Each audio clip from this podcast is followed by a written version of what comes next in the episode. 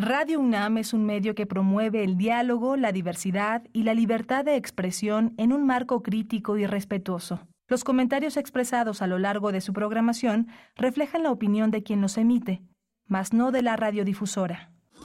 Radio UNAM presenta Primer Movimiento. El mundo desde la universidad.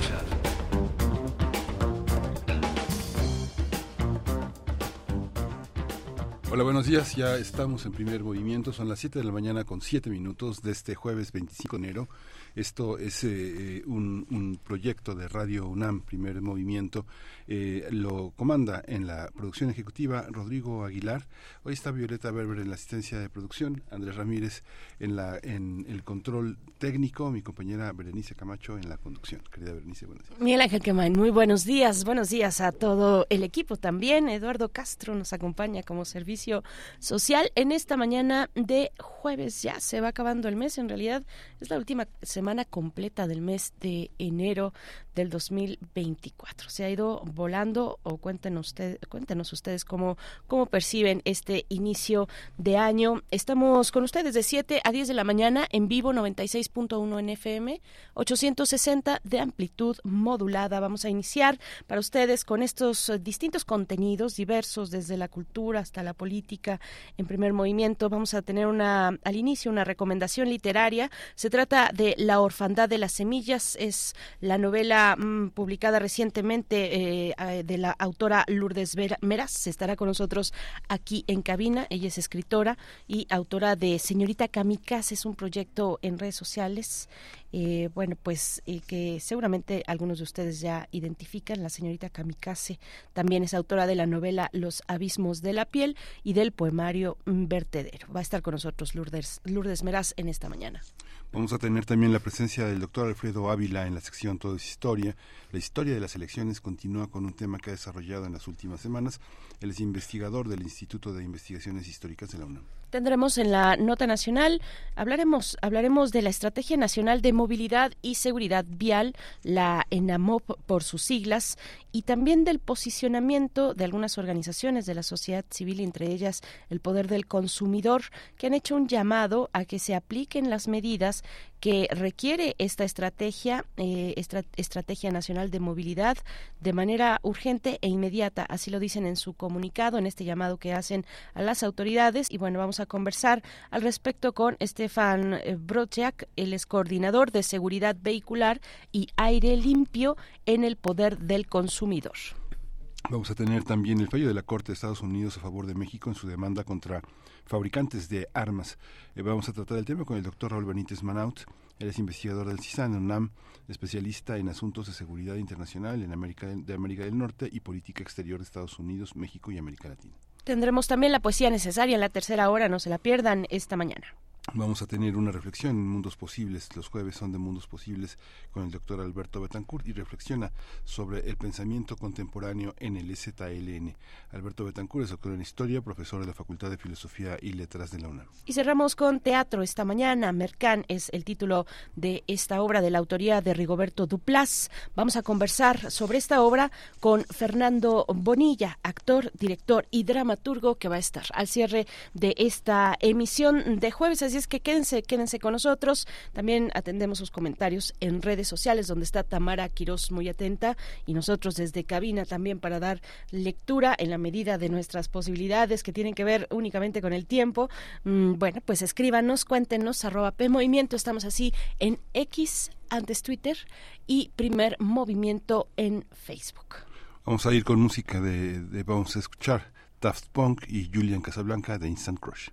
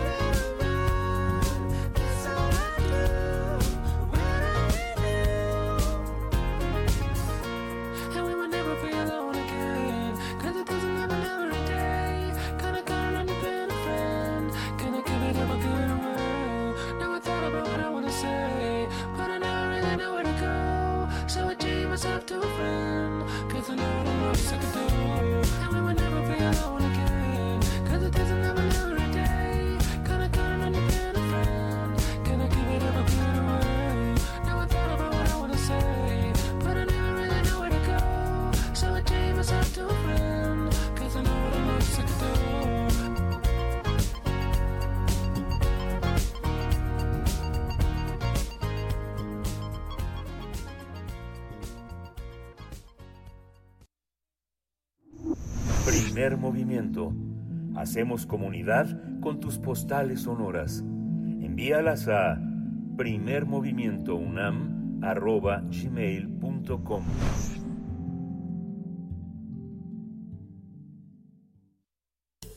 Toma nota y conoce nuestra recomendación literaria. Con una pluma fluida y sensitiva, la escritora Lourdes Meras logra involucrar a sus lectores con los personajes de su libro La orfandad de las semillas. Se trata de la historia de Mariana, una joven que comparte su vida con Román, quien al igual que ella está convencida de que son el uno para el otro. Además, disfrutan de una vida estable que hace pensar a Mariana en la posibilidad de convertirse en madre, una idea que comparte con su pareja incluso para evitar un embarazo no deseado, como le sucedió a su madre. Mariana decide planear cada detalle. Sin embargo, el dilema inicia cuando se enteran de que ella es infértil. Con esta novela, la autora nos presenta la forma en que Mariana y Román enfrentan esta situación inesperada que les cambiará la vida por completo. La orfandad de las semillas nos hace reflexionar sobre el sentido emocional que involucra la imposibilidad de procrear.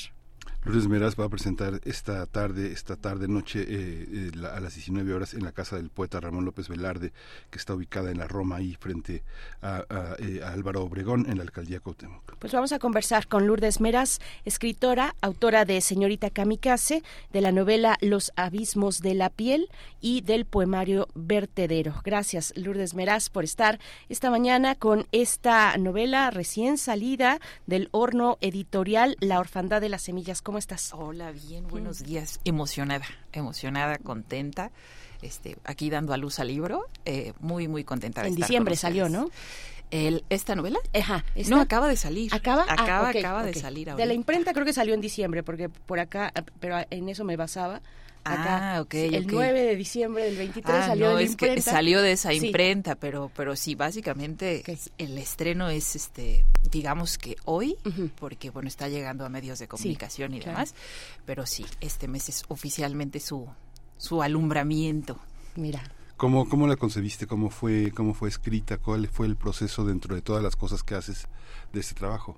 Mira, eh, ocurrió que una amiga me me compartió un procedimiento que llevó a cabo eh, porque justamente estaban en la búsqueda ella y su pareja y no lo lograban y me habló de un procedimiento sumamente intrusivo ¿no? Con el cuerpo muy doloroso y ella dijo, bueno, yo ya, aquí lo, aquí se queda, ¿no?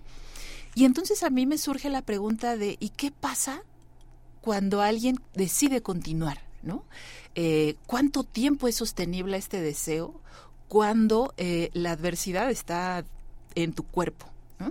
Entonces me puse a, indagar más casos, me puse, me, entré al territorio de, las clínicas de reproducción asistida y eh, me llevé la, sorpresa de que estamos hablando de tratamientos que pueden ser muy caros, que van de desde lo más sencillo, que es la sobreestimulación hormonal, hasta lo más complejo y sofisticado y caro que es vamos a tomar al esperma de oro y al óvulo de oro y los vamos a ensamblar en el laboratorio y los vamos a implantar en el cuerpo, eh, que a mí me azora porque me parece que es un poco jugarle a Dios, ¿no? Como ya tenemos la manipulación genética de nuestro lado, cosa que por supuesto es muy cara entonces, por un lado están estos procesos y por otro lado empiezo a entrevistar a mujeres que han pasado por distintos tratamientos eh, y observo también qué es lo que ocurre ¿no? en, en, estos procesos, cómo entran antes de la prueba, eh, todo lo que viven en la espera.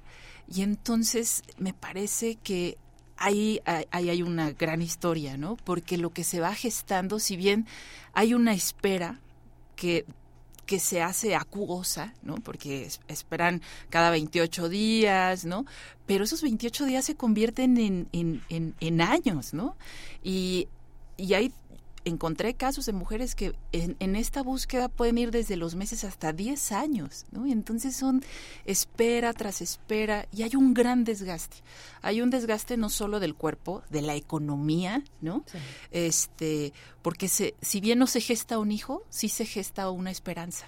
Y a su vez, de forma paralela, también se va gestando la frustración, que, que, que por momentos eh, aminora en la medida en que la esperanza crece, pero todo el tiempo es lidiar con eh, el deseo que te dice, vamos, tú puedes, lo lograremos, y el cuerpo que te dice, no, el cuerpo. Yo me, yo me quedé, sigo leyendo, sigo leyendo La orfandad de las semillas. Me quedé precisamente cuando Mariana sale de una consulta, de una consulta médica, y en algún momento, eh, pues ella termina la consulta, se levanta, se dispone a, pues, a vestirse de nuevo, y en ese momento regresa a ella un poco de su identidad y de su individualidad que, pues, ha sido, eh, pues tal vez trastocada por, por una necesidad clínica ahí en esa, en esa camilla médica, ¿no?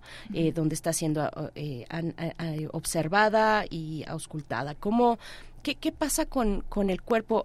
Eh, en estos momentos, Lourdes, Lourdes Meraz, eh, tenemos, no solo en estos momentos, ya de un tiempo acá, de algunos años acá, eh, muchas escritoras se han decantado por las cuestiones del cuerpo, por escribir sobre, sobre el cuerpo en sus distintas, digamos, maneras de, expresar del cuerpo femenino, ¿no? Em, eh, y, bueno, la maternidad siempre ha sido un tema entre las escritoras, la maternidad y la imposibilidad o la, o la no, eh, el, el, el, deseo, de, el no deseo de ser madre ¿no? ¿Cómo, cómo, cómo te, ubicas tú en, esa, en ese mapa literario de, sobre el cuerpo de, eh, femenino? En este caso, eh, para mí también fue muy importante mirar eh, lo que ocurre en el interior del cuerpo. ¿no? hay, hay, un, hay un narrador en particular que nos deja ver un poco de, a la manera de como de la Iliada o de la Biblia, como esta narración de las batallas, de lo que ocurre al interior, em, porque justamente encontré una serie de opuestos que me parecieron fascinantes, ¿no? Más allá del cuerpo femenino, eh, este, esto que es ya tan trillado con respecto a eh, la vida es un milagro, la concepción, ¿no? La fecundación. Eh, al descubrir, por ejemplo, que el esperma es la célula más pequeña del cuerpo, ¿no? Y que el óvulo es la célula más grande en el cuerpo humano y que son justo estas dos las que requieren la una de la otra, ¿no? O que el hombre produce mil espermas cada latido del corazón lo cual es, es, asombroso. Y las mujeres ya nacemos con, con, los óvulos contados. Entonces, los hombres son fábricas y las mujeres somos bodegas en ese sentido, ¿no? Y ambos se, se requieren, pues, para que la fecundación ocurra. Eh, y la ventana de tiempo que se tiene para que ocurra la concepción es únicamente de 24 horas este tema de los dos días antes, los dos días después, o sea, es solo como para tener un portero que trate de, de, de, lograr este tema de la fecundación.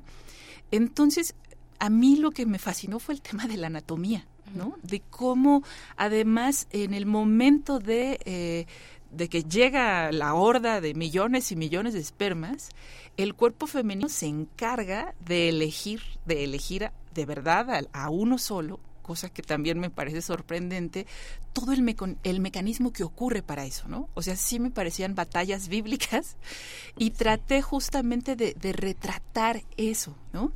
Eh, y a eso a la par de todo el imaginario de esta vez sí, ya siento, el cuerpo me dice, ¿no? Que en realidad son eh, estos deseos que palpitan, pero el cuerpo tiene sus propios ritmos. Entonces, eh, ¿dónde me ubico en este espectro? Eh, en realidad creo que estoy en el territorio de, este deseo pacado por, por la imposibilidad, ¿no? Eh, porque además sí me no, no deja de, sorprenderme es cómo, cómo, de verdad hay, puede haber muchos males, ¿no? O sea, yo indagué con un ginecólogo de la reproducción, con otro, con otro ginecólogo también, con una ingeniera en biotecnología, este, que fue la que me asesoró con sobre los procedimientos dentro de las clínicas, sobre los donadores, ¿no? Eh, y si bien hay, hay muchas posibilidades cuando el cuerpo o algo, ¿no? Que ahí entra el territorio de la esterilidad idiopática, que es, pues ya hay un espectro en el que nadie puede entrar.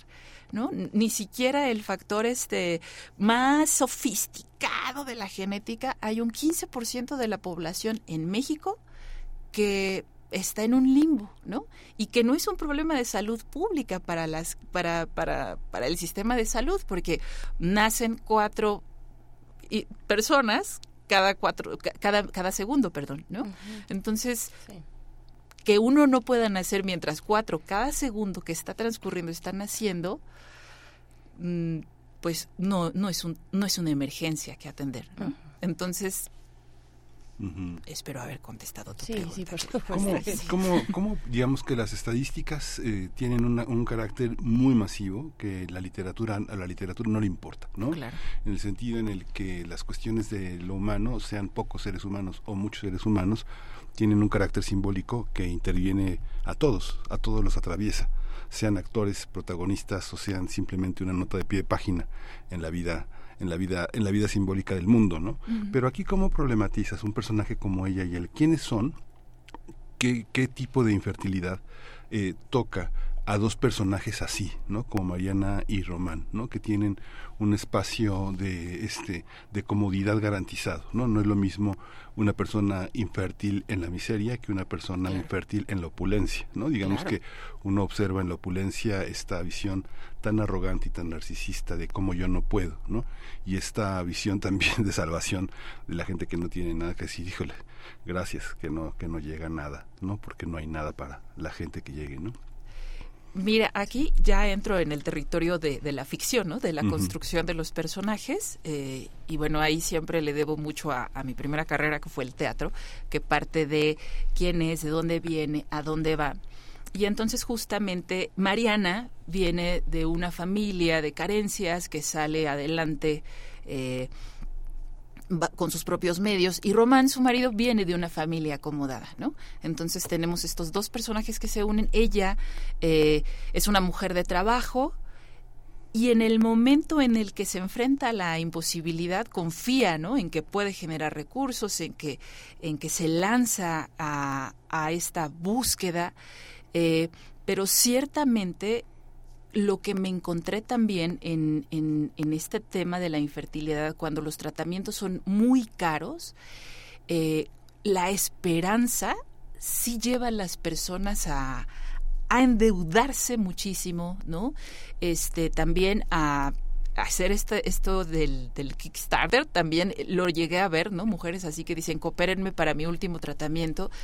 Y también llegué a encontrar noticias fuertísimas, ¿no? De mujeres que se, mujeres muy humildes que se roban bebés, este, y, bueno, ya también hablamos de, de, delitos más graves, ¿no? O sea, encontré el caso terrible de una mujer que, que intentó sacarle el hijo a otra, ¿no? del vientre. Entonces, sí me, me llevó también a, a pensar, no sé si han oído hablar del experimento de la esperanza, que ponen a, a una rata a nadar en un, en una cubeta con agua y la rata nada dos horas, ¿no? Cuando el cuerpo ya no le da, la rata decide rendirse y al día siguiente lo vuelven a hacer y la rata nada creo que hasta 24 horas porque ya tiene la esperanza.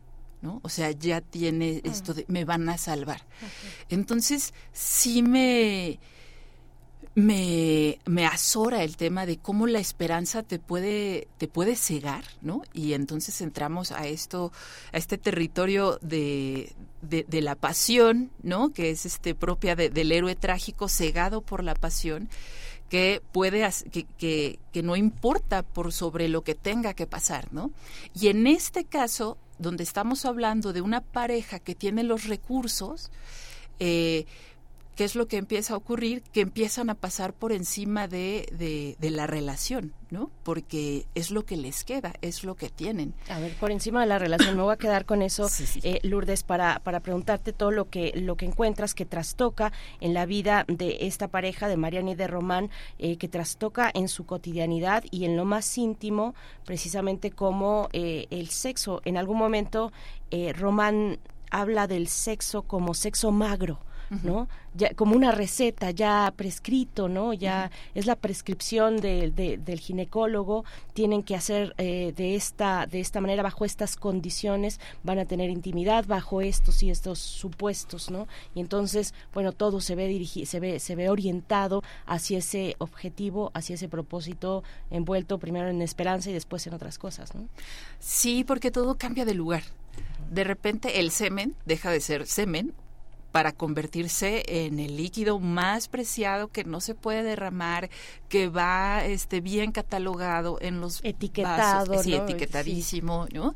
Este las eh, sí, te comento este tema de las 24 horas de fertilidad. Entonces, eh, estas mujeres también hay aplicaciones, ¿no? Para verificar con respecto a tu temperatura si eres fértil en ese instante o no.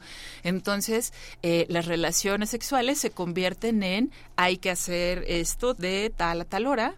Este, entonces, ¿a qué hora nos vemos, no? Y, cambia de lugar algo que es meramente placentero para convertirse en un trámite, ¿no?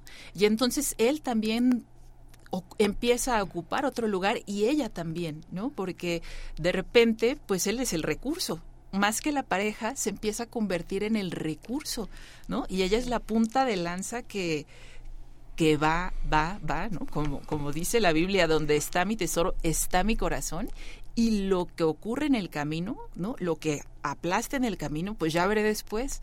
Y ese ya veré después puede ser muy riesgoso, ¿no? O sea, puede, eh, puede quitarte más de lo que te imaginas.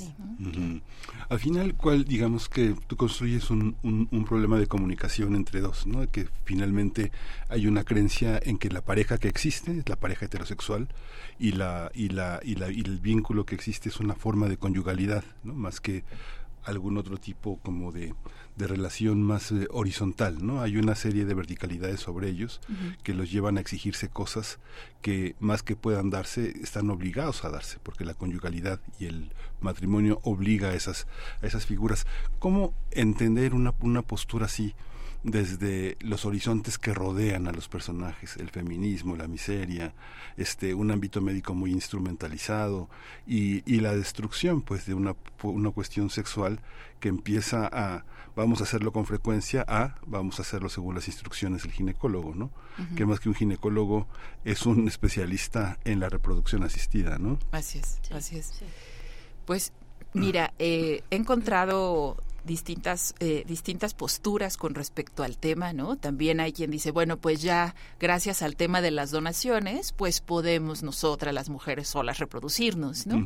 Este y hay quien, eh, porque en este espectro de personas que buscan el tema de, del tratamiento, eh, están por supuesto las mujeres solteras, están las este, las parejas homoparentales, eh, debido a la complejidad del tema, pues todavía no hay un, una legislación clara, ¿no? En Tabasco se está viendo, ¿no? Entonces hay que viajar o hay quien sale del país.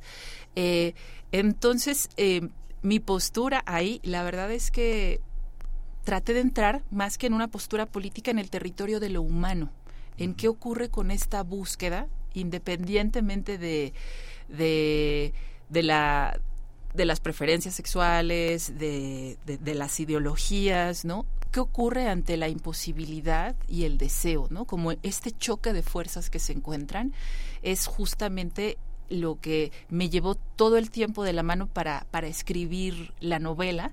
No me quise comprometer con una, eh, ni con una ideología, ¿no? Ni con este, ni con el debe ser o no debe ser. Esto ocurre y lo que quiero saber y lo que quiero explorar es qué indaga, perdón, qué, qué, qué ocurre en quienes desean tanto, ¿no? Y en quienes pelean tanto, independientemente de si son hombres o mujeres. Y estadísticamente, lo que sí observe, pues es que somos las mujeres las que más vamos como hacia esta búsqueda, ¿no? Eh, una vez que llega a ocurrir, cuando, cuando se logra, casi siempre estadísticamente las parejas se rompen. Es tal el desgaste que no es raro que ya que ocurre, ya que está aquí, se rompen, ¿no? Eh, ¿Qué pasa con, la, con, con, el entorno, con la presión social que también es muy fuerte, particularmente para las mujeres, que también es una de las, de las razones por las que muchas, incluso sin querer, inclusive sin querer eh, ser madres, pues van a seguir ese camino, ¿no? Por esa, por esa presión social. Y también fíjate que también me encontré mucha presión social en los hombres, en los varones, como porque es tu estirpe, ¿no? Es tu dinastía, es tu apellido. Sí hay todavía, sí me encontré todavía esto de es este tema de la sangre y del apellido como estandarte importante, ¿no? Y eso también está sobre la mesa en este juego. Claro. Pues eh, Lourdes Meras, muchas gracias. Vamos a cuéntanos, cuéntanos acerca de la editorial Barber Books. Eh, cuéntanos también, eh, pues, que, en medio, digamos, de, de en el recorrido, en el trayecto de tu de tu obra, pues, cómo se acomoda esta, esta, esta obra, La Orfandad de las Semillas, eh, has escrito poesía, tienes otra, otra novela también, Los Abismos de la Piel, que fue publicada por editorial Terracota. Eh, ¿Dónde se ubica esta, esta, esta novela con respecto a tu obra? Mira, esta historia, debo eh, primero aclarar que yo empecé a pensarla, a concebirla desde hace siete años. Y entonces pasa el tiempo, ¿no? Y llega un momento donde pensé, bueno, así como, porque toqué muchas puertas, así como estoy escribiendo una historia sobre reproducción asistida, llegué a la conclusión de que tenía que publicarla con publicación asistida, ¿no? Entonces, eh, contacto a una editorial que es Barnes Noble y este es el sello de autopublicación de Barnes Noble.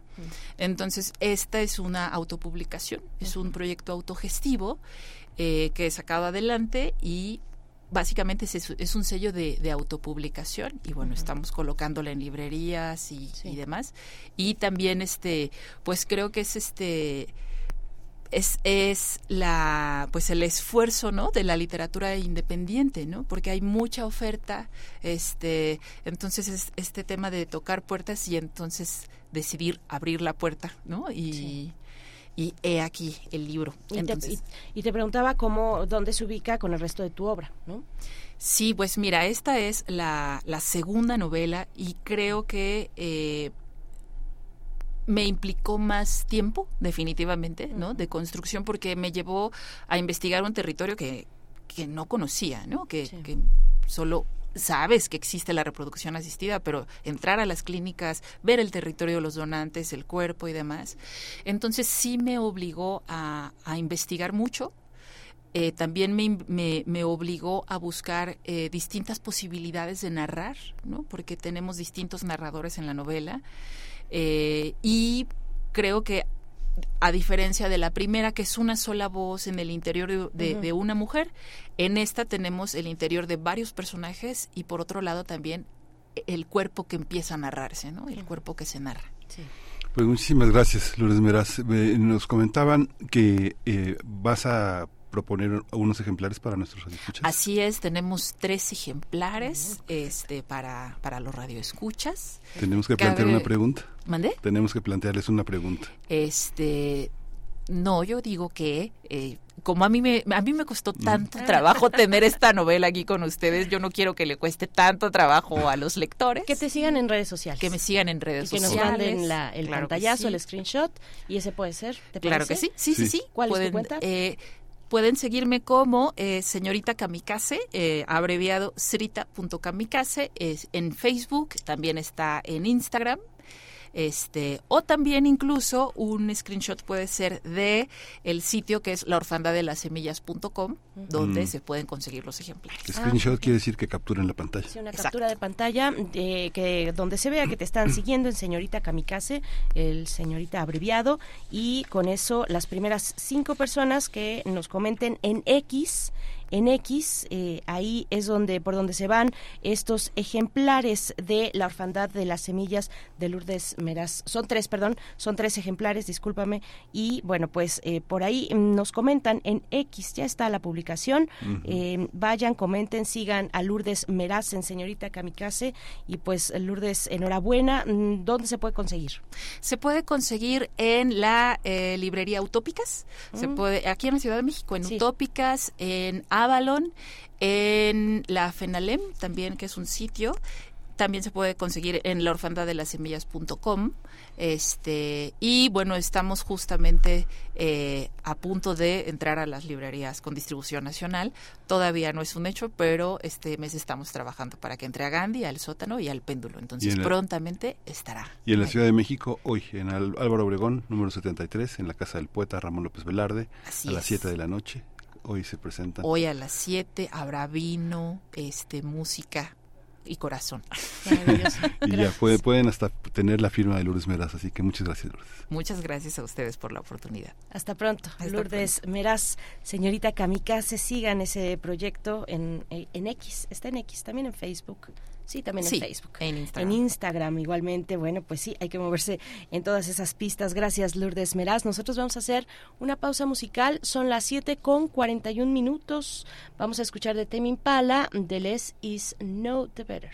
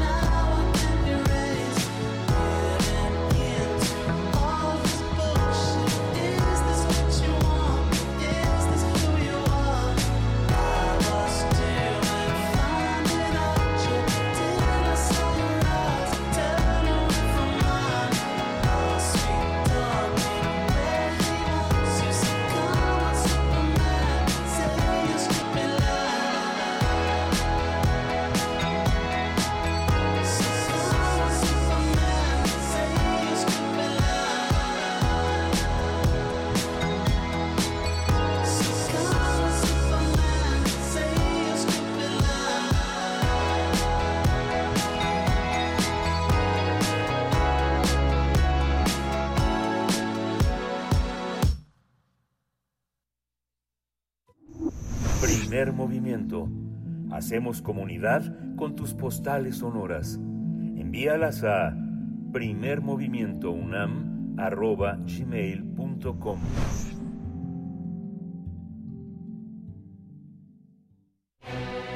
Todo es historia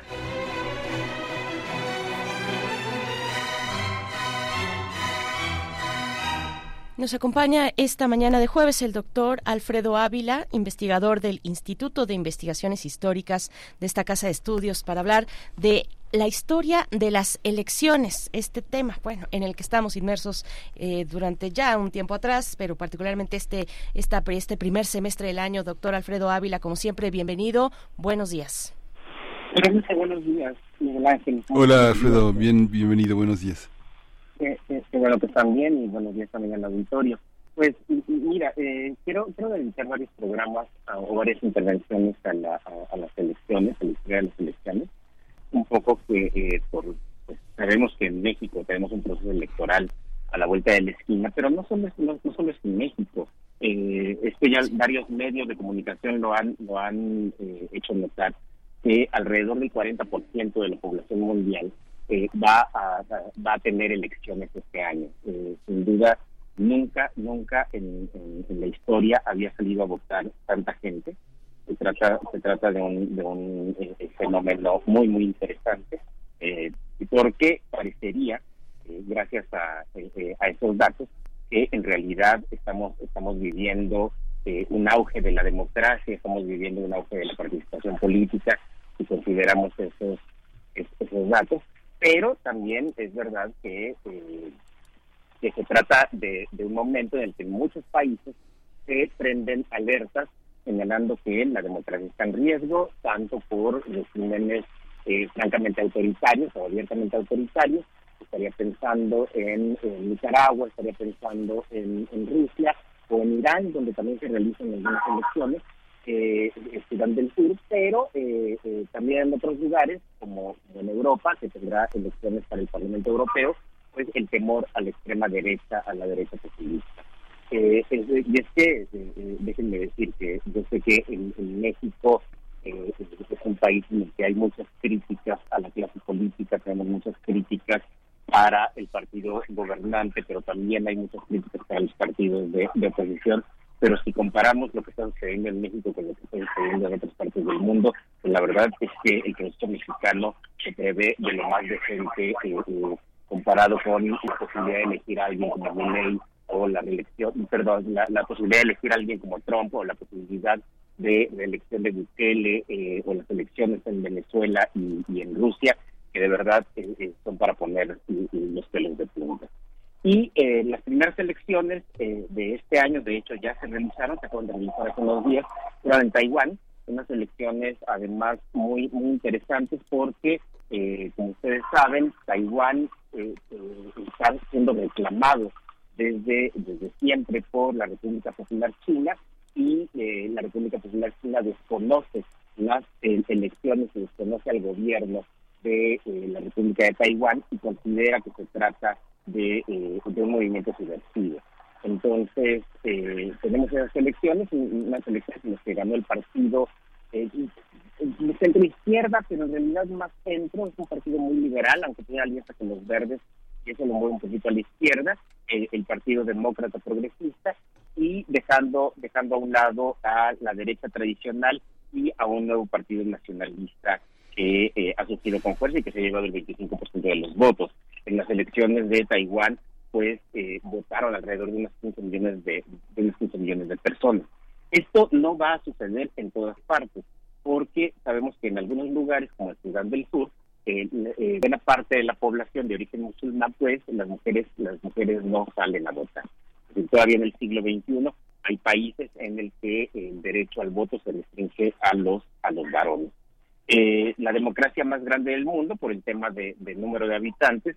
La India también tendrá elecciones y pues este, eh, se considera un hecho que eh, Narendra Modi eh, eh, reelegirá, bueno, reelegirá el, Parlamento y por lo tanto él seguirá como primer como primer ministro con un discurso tremendamente ultranacionalista, muy hinduista, que además ha arrinconado a muchas minorías en aquel país. Bueno, tenemos elecciones en México, tenemos elecciones en Estados Unidos, hay elecciones en Rusia, locales en Alemania que, van a ser eh, seguidas de, eh, con, gran atención, sobre todo en el este, en los, distritos que eran, en los estados que eran, que formaban parte de la República Democrática Alemana, en donde la ultraderecha está creciendo eh, notablemente.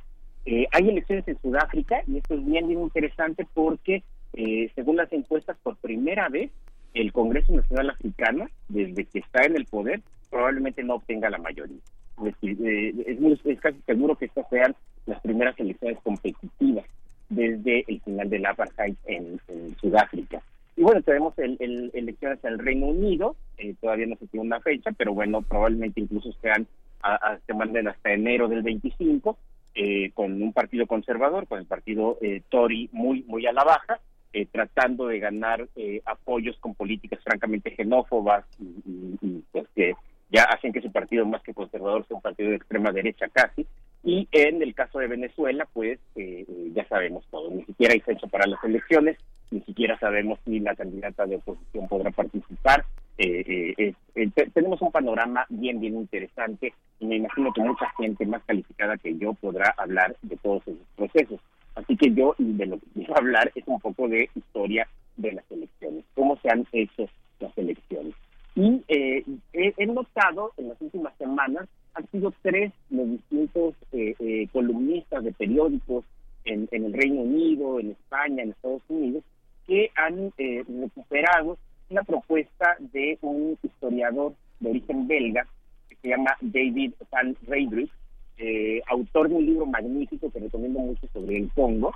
Eh, ya, ya he hablado acá sobre, sobre el Congo y la historia de la explotación colonial en el Congo belga por, por, los, por, el rey de, de, Bélgica. Y, y bueno, eh, Reybruck había publicado un libro fantástico también sobre el Congo eh, pero ya más para la época eh, la época independiente, eh, lo cual no quiere decir que la explotación se haya detenido, la explotación continuó, por supuesto. Y, y él publicó también, hace algunos años, un librito que se tradujo al español con el título de Contra las elecciones, un libro en el que el autor vindicaba una vieja propuesta, no es una propuesta original, es una propuesta que historiadores como Bernard Manan y algunos otros pues ya habían que habían planteado desde hace, desde hace algún tiempo, como en realidad el sistema electoral que nosotros consideramos que es un, eh, un sistema democrático, pues en realidad no lo están. Es decir, eh, el solo hecho de tener que elegir a personas que sean notables, es decir, que tengan campañas publicitarias, que tengan recursos para que la gente pueda conocerlos, que puedan ver, solo es incluso el, el, el término de decir mejores personas, pues eso en realidad ya, empieza a marcar una una eh, eh, una idea que sería profundamente antidemocrática, una idea de que solamente unos cuantos son los que gobiernan, y esto está en el fondo de cualquier democracia representativa, es una de sus contradicciones, y que ha llevado, me parece, a que, a que la democracia siempre esté en crisis. Y, y, esto es algo que un panel que hubo el año pasado en Estados Unidos, en la American Political Association, eh, dedicado precisamente al tema, eh, si la democracia estaba en riesgo en el mundo, y la respuesta unánime de todas las historiadoras, de todos los historiadores que estuvimos ahí presentes, fue la democracia siempre está Es decir, no, no hay un solo momento en el que la democracia no, no, no lo esté. Eso, es una de sus características más, más importantes. Y la, eh, eh, algunas de estas propuestas son, por ejemplo, eh, eh, hacer que haya más cargos, no de elección, sino por sorteo. Y, estadísticamente, eh, la verdad es que el tipo de personas que pueden resultar electas para cargos importantes en, comunidades o en países mediante sorteo, pues resulta ser bastante más bastante más equitativo que cuando hay elecciones. En el caso de Alemania, que es uno de los ejemplos que pone este autor, resulta que para poder ser votados de, se debe formar parte forzosamente de alguno de los partidos políticos registrados. Y la población que está registrada en los partidos políticos en Alemania, pues es algo así como menos del 3%, menos del 3% de la población está registrada y milita en algunos de, en alguno de los partidos que, hay en ese, en ese país. Lo cual quiere decir que en realidad el 3% de la población es la que está en la política y es la que está gobernando, dejando fuera al resto de la población. Lo que lo que dice Rey Group es, eh, pues bueno, si, hacemos sorteos, esa cosa esa cosa puede cambiar. Pero pero hablemos un poco de, de la historia. Y es que es verdad, eh, la democracia durante muchos siglos estuvo asociada con la idea de los sorteos. De hecho, la, modelo de democracia o modelo eh, tradicional de democracia, que es la democracia ateniense, eh, pues estaba, estaba vinculada con los sorteos. Sabemos que eh, los cargos de aquella de aquella primigenia democracia que para que no para que no nos confundamos era una democracia en la que participaban solamente los varones propietarios no no es decir los ciudadanos de, la de la polis no cualquier persona los estados están excluidos pero también muchas personas más que no tienen estado de final se trata de una democracia eh, muy restringida eh, pero ah, los que podían participar en ella consideraban que su, que su forma de gobierno era una democracia, no porque fueran electos, sino porque podían participar en el foro, podían participar en las discusiones públicas y su voz podía, podía escuchar. El voto se restringía en realidad solo para dos cosas. El voto se usaba cuando eh, tras una discusión no se llegaba a un acuerdo y entonces se votaba para que para tomar una decisión acerca de acerca del gobierno de la polis, ir a la guerra, no ir a la guerra, como esa, eh, y se votaba también para expulsar a gente de la polis, eh, para expulsar a, las personas no gratas de, la ciudad, y para eso estaban unas pequeñas postas en donde se ponía eh, una especie de tache, una, una especie de marca para decidir si alguien, si alguien debía salir de la ciudad y por eso por eso todavía le llamamos ostracismo a, las personas que son excluidas en, en, alguna, comunidad. Eh, y los cargos de la poli, los principales cargos de la poli, por lo menos bajo la democracia ateniense, eran por sorteo. No no era no eran electos. Era por sorteo, estaba muy controlado, por supuesto, toda vez que se trata de muy pocas personas, y en la práctica terminaba siendo una especie de rotación entre los patricios algo que podemos observar también en muchas comunidades, eh, eh, en comunidades en África, en comunidades en América Latina, en las que los cargos de gobierno se iban rotando, por lo menos en la época colonial, eh, entre los principales de, de, cada una de las comunidades.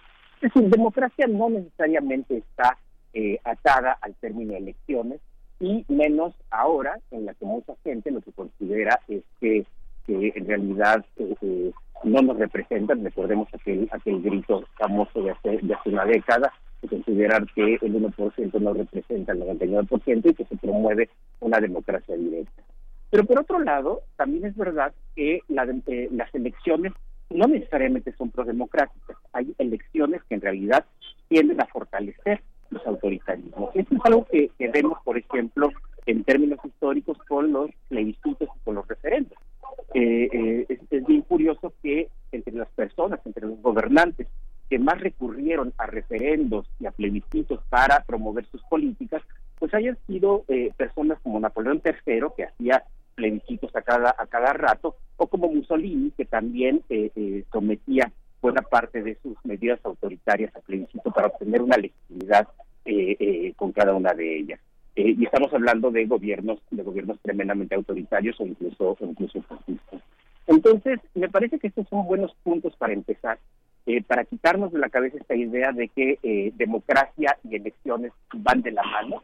Se trata de una historia mucho más compleja y, si ustedes me lo permiten, dentro de 15 días, pues voy a empezar a hablar de las elecciones en regímenes que no eran democráticos eh, eh, antes de que surgiera la idea de la soberanía nacional, antes de que existiera la idea de la soberanía popular con las revoluciones del siglo XVIII, es decir, procesos electorales que hubo antes de esa época y explorar las características que tenían, porque hubo procesos electorales de todo tipo, desde aquellos bien, bien restringidos, como es la elección de un papa, hasta procesos electorales mucho más populares en muchas comunidades. Pues Alfredo Ávila, muchísimas gracias por esta, toda esta intervención, todo este conjunto de lecturas geopolíticas y intelectuales que haces de, de esta de este auge pseudo auge de la democracia en el mundo pues seguiremos en esta en esa reflexión muchísimas gracias Alfredo gracias a ti Miguel Ángel bonito día hasta pronto, doctor. Hasta pronto, doctor Alfredo Ávila. Me cierran el micrófono. No, no, no. Estamos hablando de elecciones. Estuvimos hablando y estaremos en próximos próximas entregas del doctor Alfredo Ávila, 8 de la mañana. Vamos al corte.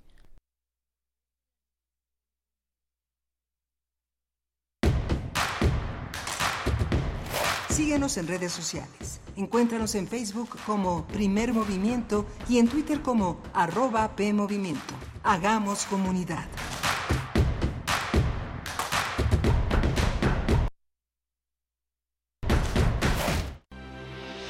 Con los gobiernos de Morena la esperanza avanza. Se construyen grandes obras como hospitales, presas, trenes y aeropuertos. También se ve primero por quienes más lo necesitan y se apoya al campo como nunca antes. Además, 12 millones de personas adultas mayores reciben una pensión para que puedan tener una vida digna. Y seguiremos avanzando, porque con la cuarta transformación hay bienestar en cada rincón. Morena, la esperanza de México. Ahí viene la cuarta transformación, con este ritmo que está sabrosón, unidos en una revolución que México lindo merece hoy. Ay, a la izquierda como el corazón. Vete, vete, es la cuarta ley. Vete, vete, es la cuarta ley. Vete, es la cuarta transformación porque México merece más.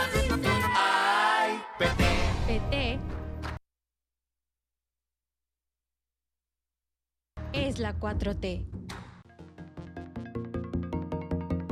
Informar es más que repetir. Es necesario analizar los sucesos. Prisma RU. Los perfiles del acontecer universitario de México y el mundo. Lunes a viernes a las 13 horas por el 96.1 de FM. Radio UNAM. Experiencia sonora. ¿Dónde dejé mi INE? Ay, papá, aún no has ido a recogerla al módulo. Ay, no. ¿Dónde dejé el papelito que me dieron? Está en tu chamarra negra, pero recuerda que ahora también puedes recogerla con tus huellas dactilares. Si solicitaste tu primera INE, la actualizaste, pediste su renovación o reposición, debes recogerla en tu módulo antes del 14 de marzo. Que no se te olvide, la necesitas para votar el 2 de junio. Participa, porque en estas elecciones tu decisión es importante. INE. Comprar tu voto a cambio de dinero o despensas. Condicionarte a los programas sociales. Recoger o retener tu credencial para votar. Son delitos. No los permitas. Cero tolerancia a los delitos electorales federales. Denúncialos a la FICEL al 800-833-7233 y ficenet.fgr.org.mx. Fiscalía General de la República. Los objetos sonoros más extraños que escucharás en tu vida. Gabinete de Curiosidades. Curiosidad y sombras del tiempo a través de archivos radiofónicos. Sábados a las 5.30 de la tarde por el 96.1 de FM. Radio UNAM. Experiencia sonora. Los gobiernos de Acción Nacional tienen algo en común. Generan resultados positivos. En Aguascalientes, impulsa el trabajo y rompe suma récord en empleo formal. Guanajuato rescató las estancias infantiles. Querétaro ha invertido como nunca en obra pública. Chihuahua lleva atención médica y medicamento a todo el estado. Yucatán, según el Coneval, ha reducido la pobreza. Y con un Congreso de Acción, el cambio positivo es posible para todo México. PAN. Con cada latido, las mentiras tiemblan. Con cada latido se acerca más la verdad. Con cada latido, los rencorosos tiemblan. Con cada latido, la incompetencia se va. Porque otro México es posible. Con seguridad, sin divisiones, con igualdad. Con cada latido nos acercamos más a la victoria, porque somos millones los que queremos para México un gobierno de verdad. PRD. ¿Quieres revivir algunas de las emisiones de nuestra estación? Consulta el podcast de Radio UNAM en www.radio.unam.mx. Entre todos, redescubrimos todo. Radio UNAM, experiencia sonora.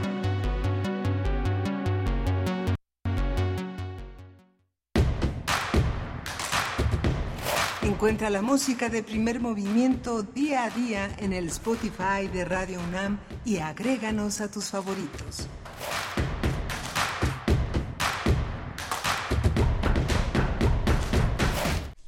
Buenos días, estamos de vuelta. Son las 8 con 5 minutos.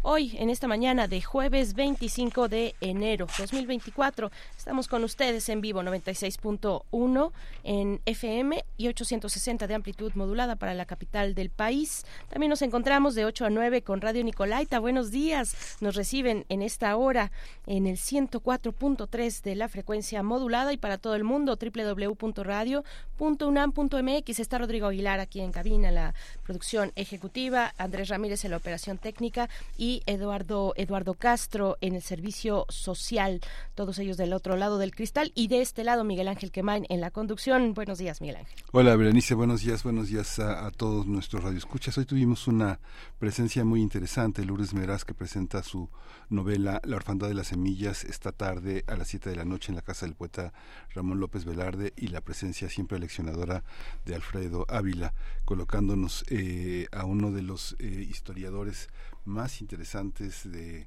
de, de, del Congo de los últimos de los últimos años. Bueno no había historiadores del Congo.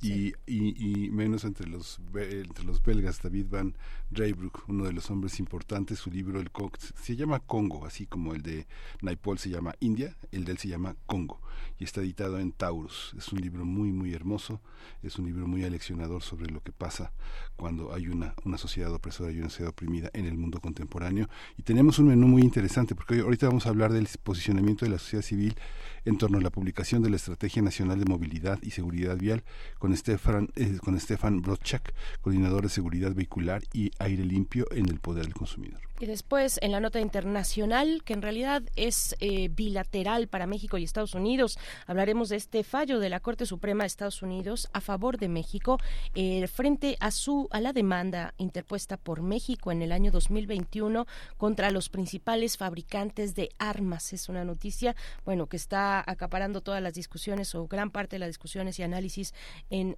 medios y en distintos espacios. Y bueno, vamos a conversar sobre esta cuestión con el doctor Raúl Benítez Benítez Manaut, investigador del CISAN de la UNAM, especialista en asuntos de seguridad internacional de América del Norte y política exterior de Estados Unidos, México y América Latina. Quédense con nosotros con estas dos notas que vienen en la hora, la nacional y la internacional. Y por cierto, bueno, ahora que, que, que mencionabas, Alfredo Ávila estuvo en la hora anterior eh, con su participación quincenal aquí en Primer Movimiento, hablando de la historia de las elecciones. Has mencionado a Ray Brook, este historiador que, que del cual del cual habló también el doctor Alfredo Ávila, pero antes mencionó a un eh, teórico, eh, yo me imagino, la verdad no lo sé, pero imagino que es politólogo de formación, pero eh, al menos entre la ciencia política es uno de los textos cuando se quiere hablar de representatividad democrática, representatividad em, em, partidaria, de tipos de democracia también, democracia directa, representativa, habló de, pues, de Bernard Manan o Manin se escribe se escribe Manin.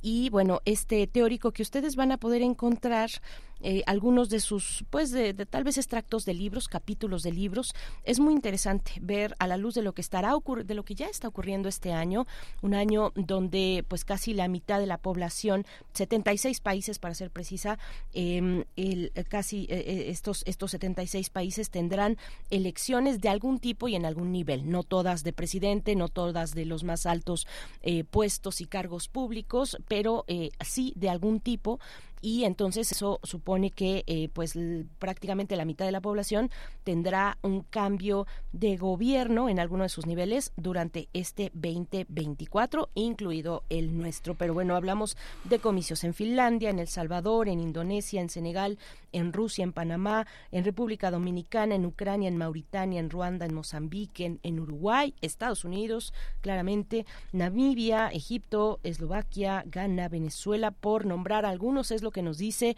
la Gaceta de la UNAM, que en esta ocasión, en este número de jueves, ustedes saben, la Gaceta Universitaria publica un nuevo número los lunes y los jueves. Bueno, la Gaceta del día de hoy tiene en su portada precisamente este tema, el de las la humanidad a las urnas, media humanidad a las urnas nos eh, entrega también la Gaceta un test de resistencia para la democracia y nos habla también, bueno, hay análisis de académicos y académicas universitarias, preguntas sobre el régimen electoral, eh, si se sostiene como el mejor sistema o hay matices. Hace un momento Alfredo Ávila nos hablaba de la idea del sorteo de la Grecia clásica. Pero, y bueno, esa idea del sorteo, ¿qué hay detrás de la idea del sorteo? Claro que era un grupo reducido finalmente el que quedaba a sorteo, pero detrás de la idea del sorteo me parece que lo que está es que no importa quién ejecute. ¿No? No importa quién ejecute. Se sabe que se requiere un camino de tal, de tal polis a la otra polis y eh, eso se sabe, se tienen estos recursos. ¿Quién lo va a ejecutar? Bueno, pues hagamos un sorteo. No importa quién lo ejecute. Bueno, dentro de ese grupo elegido, ¿verdad? De, previamente, pero bueno, finalmente ahí está la idea de, sorteo. Entonces, la cuestión de la representatividad que tendremos eh, rondando en estos en estos meses, en este año, y que ha venido también desde años anteriores, eh, probablemente con la cuestión del Brexit, con la cuestión de el primer, el, eh, bueno, el, el, primer y yo iba a decir, mm, ojalá no sea eh, sea el único, pero el mandato de Donald Trump, que, que, bueno nos habla de dónde está el lazo de representatividad, de qué está hecho el lazo de representatividad política entre los eh, pues los que se lanzan a competir para ser votados y quienes les eligen Miguel Ángel. Sí muy muy muy interesante todo este todo este panorama porque la teoría política pues se va a abrazar de una manera muy muy importante a toda esta reflexión. Sí, no, disculpen todo el, todo el rollo, nada más para, para decir que hay, hay material que nos puede ir asistiendo y acompañando. Busquen a Bernard Manin, Manin, así se escribe, sobre cuestiones de representatividad, teoría de la representatividad política y demás, y van a encontrar buenos materiales. 8 con 12 minutos, vamos con la nota nacional. Primer movimiento. Hacemos comunidad con tus postales sonoras. Envíalas a primermovimientounam.gmail.com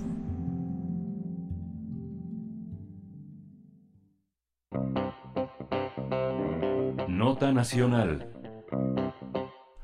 En México se registran anualmente un promedio de 43 muertes por accidentes viales. Esto significa que al año se registran casi 16.000 muertes. De acuerdo con esta información, el INEGI muestra que la pandemia de muertes y lesiones ocasionadas por siniestros de tránsito deja miles de decesos, en su mayoría de peatones, motociclistas y ciclistas. A su vez, la Organización Mundial de la Salud informó que cada 23 segundos fallece una persona por un siniestro de tránsito, lo que significa que anualmente 1.3 millones de personas fallecen por este tipo de siniestros a nivel mundial. También entre 20 y 50 millones de personas sufren traumatismos debido a los accidentes que les provoca alguna discapacidad. A través de la publicación de la Estrategia Nacional de Movilidad y Seguridad Vial, las organizaciones civiles como el Poder del Consumidor, SUR, Instituto del Sur Urbano y la Coalición Movilidad Segura hacen un llamado para que se implemente un marco regulatorio que ayudaría a evitar los incidentes. Estos especialistas señalan que de implementarse esta estrategia también se mejoraría significativamente la seguridad vehicular en el país. Entre sus propuestas está el etiquetado de seguridad vehicular, con información imparcial e independiente que informe sobre el resultado de alguna prueba de desempeño en seguridad. Vamos a conversar sobre esta Estrategia Nacional de Movilidad y Seguridad Vial a partir de este posicionamiento de la sociedad civil. Y está con nosotros Stefan Broschak, coordinador de Seguridad Vehicular y Aire Limpio en el Poder Consumidor. Bienvenido, Stefan. Buenos días. Berenice y Miguel Ángel, mucho gusto en estar con ustedes y con su amable auditorio. Al contrario, Estefan, gracias por estar esta mañana con nosotros. Pues cuéntanos en qué punto estamos, en qué punto estamos del marco normativo, qué es lo que, em, cómo está integrada esta Estrategia Nacional de Movilidad y Seguridad Vial. Eh, bueno, el marco normativo, tal como lo tenemos hoy día, es claramente insuficiente para paliar con eh, las distintas, em, eh, digamos, omisiones que se tienen en cuanto a seguridad vial y específicamente en el tema que nosotros nos hemos especializado en el poder del consumidor en seguridad vehicular. Hemos notado eh, a lo largo de los años eh, en los procesos, digamos, de negociación, en las normativas que tienen que ver con la seguridad vehicular, pues una fuerte eh, interferencia de la industria automotriz, en particular por la Asociación Mexicana de la Industria Automotriz, donde pues se ha opuesto lo más que han podido al avance en los dispositivos de seguridad eh, vehicular para que sean obligatorios y estén, digamos, a la par de naciones bien reguladas en esta materia, como lo son eh, los países de la Unión Europea, varios países asiáticos, etcétera. Eh, entonces, con lo que tenemos hoy, no obstante este panorama que, que, no es alentador en nuestro país, tenemos condiciones inmejorables a nivel jurídico ya se elevó a rango constitucional el derecho a la movilidad en condiciones de seguridad vial en el cuarto constitucional a partir de 2020. Posteriormente, en el año 2022, se publicó la Ley General de Movilidad y Seguridad Vial y eh, recientemente, hace tres meses, en octubre de 2023, se publicó la Estrategia Nacional de Movilidad y Seguridad Vial. Si bien esta última no es vinculante, sí responde al cómo se debe eh, dar cumplimiento a la Ley General de Movilidad y Seguridad Vial. Y en ese sentido hay varios aspectos eh, de la ley que pues ya hacen eh, obsoleto, por decirlo menos, el marco regulatorio en cuestiones de seguridad vehicular. ¿Por qué? Porque nosotros cuando estuvimos en las mesas de negociación y de trabajo eh, propiamente de la norma 194, aquella que regula los temas de seguridad vehicular, pues eh, no pudimos, eh, pese a toda la evidencia que presentamos y em, el respaldo científico que teníamos para implementar el estándar de protección a peatones, por ejemplo, en los vehículos, pues la industria, por razones comerciales, opuso mucha resistencia e incluso el propio gobierno de los Estados Unidos a través de su Departamento de Comercio, interfirió en el proceso regulatorio para pues decir que pues, México no podía exigir algo más allá de lo que estaba exigiendo Estados Unidos, ¿no? que es el estándar de protección a peatones. En fin, este tipo de cuestiones, pues em, hoy por hoy con la ley que tiene un enfoque de seguridad eh, especializado para usuarios vulnerables de la vía, como lo son los peatones, como lo son los ciclistas y también eh, los motociclistas, pues ya nos da las condiciones jurídicas para poder hacer exigible esta, eh, este rediseño vehicular para que contemple provisiones de protección a los usuarios vulnerables, como se está haciendo en todo el mundo. No estamos pidiendo, digamos, cosas aisladas, cosas inimaginables, no estamos descubriendo hilos negros, sino estamos eh, basadas, estamos basando nuestras peticiones en lo que ya es el estado del arte de la tecnología y la protección a los usuarios vulnerables. Hemos, eh, a lo largo de más de 115 años que lleva eh, el, el, vehículo, digamos, comercializándose de manera masiva en el mundo, pues se ha especializado tanto ya la seguridad vehicular para que la protección que brindan estos vehículos ya no sea solo para los usuarios de los vehículos, los ocupantes de los vehículos, sino que también para que estén cuidando los entornos. Sabemos que en nuestro país el 70% de las muertes por siniestros viales corresponden a usuarios vulnerables, que en su mayoría, en su gran mayoría, pues fueron o atropellados eh, o eh, golpeados por un vehículo automotor. ¿No? No hay muertes registradas de eh, un, un peatón chocando con otro peatón y causando una muerte, un ciclista causando una muerte, un peatón. Eh, entonces son de vehículos automotores. Entonces necesitamos ya provisiones eh, de seguridad, de protección de este tipo de usuarios desde el diseño vehicular, de manera que ahora sí estemos hablando de una, de una democratización de la seguridad vehicular, donde ya están cubriendo, protegiendo también a los otros usuarios de la vía, ¿no? que en el mundo desgraciadamente pues son quienes están falleciendo más. Berenice, Miguel Ángel. Sí, es una es algo también eh, eh, de las últimas estadísticas también del gobierno eh, capitalino había una un creciente cerca de un 38% de crecimiento de los accidentes provocados por motociclistas. ese es algo que también eh, está muy muy a la mano y también eh, hay una parte cuando se implementó la vía también la ciclopista en insurgentes y, reforma muchas personas que, que, corren o transitan por la ciclovía y que en muchos casos son arrolladas y muchas personas casi casi como cualquier persona tiene accidentes que conducen a la discapacidad por caídas. Entonces, ¿cómo entender la relación entre usuarios de los automóviles y estrategias de movilidad y seguridad este que, que vienen del propio vehículo de acuerdo a lo que estipulaba la norma oficial 194, Estefan? Excelente pregunta, Miguel. Y ahí permíteme que eh, ahonde en el, eh, digamos, la visión completa de la seguridad vial, que eh, no empieza en las calles, eh, Miguel Ángel, sino que empieza desde el diseño de la ciudad, desde el desarrollo urbano, eh, desde las políticas de vivienda donde y de trabajo, donde podamos colocar a la gente en zonas densas de, trabajo, de, de, vivienda, digamos, redensificar las ciudades para que acortemos las necesidades de movilidad de las personas y puedan trabajar más cerca de sus trabajos. Es el primer punto. El segundo punto, la, digamos, la, segunda capa tiene que ver con la infraestructura. Tenemos que desarrollar infraestructura que perdone el error humano. Somos humanos y eh, nos vamos a seguir equivocando.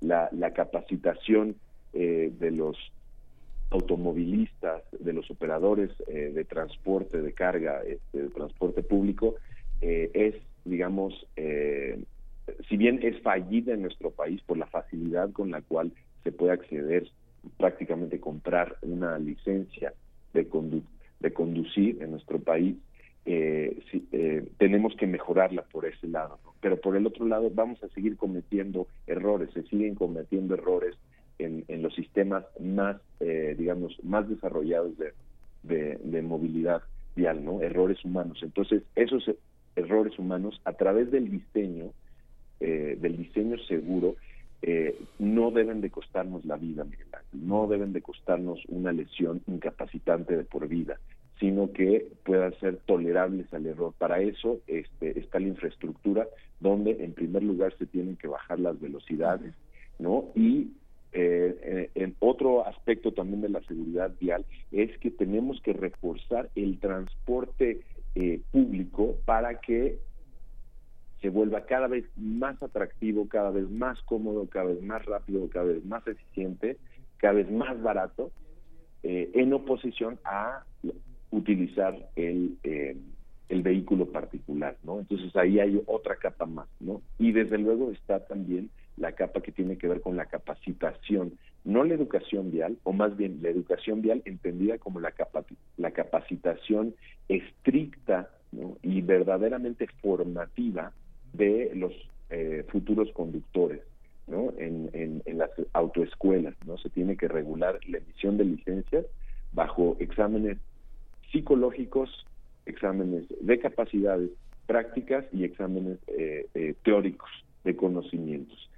Y, y, la cuarta capa, que, que tiene que ver con esto que mencionabas de la relación que existe entre los diversos usuarios de la vía y los vehículos, tiene que ver con, desde luego, el, la aplicación de los reglamentos de tránsito en nuestro país. Tenemos que echar mano, Miguel Ángel Berenice, de la tecnología, eh, porque las escalas de nuestras ciudades, de nuestras megaciudades, ¿no? Estamos hablando de Puebla, estamos hablando de Toluca, estamos hablando de Monterrey, estamos hablando eh, de la zona metropolitana de Guadalajara, la zona metropolitana del Valle de México, que incluye Ciudad de México, varios municipios del Estado de México y de Hidalgo, en fin, todas las grandes ciudades, no hay fuerza policial suficiente y bien capacitada y además eh, lo suficientemente incorruptible como para poder eh, paliar con las infracciones al reglamento de tránsito que, repito, no es que eh,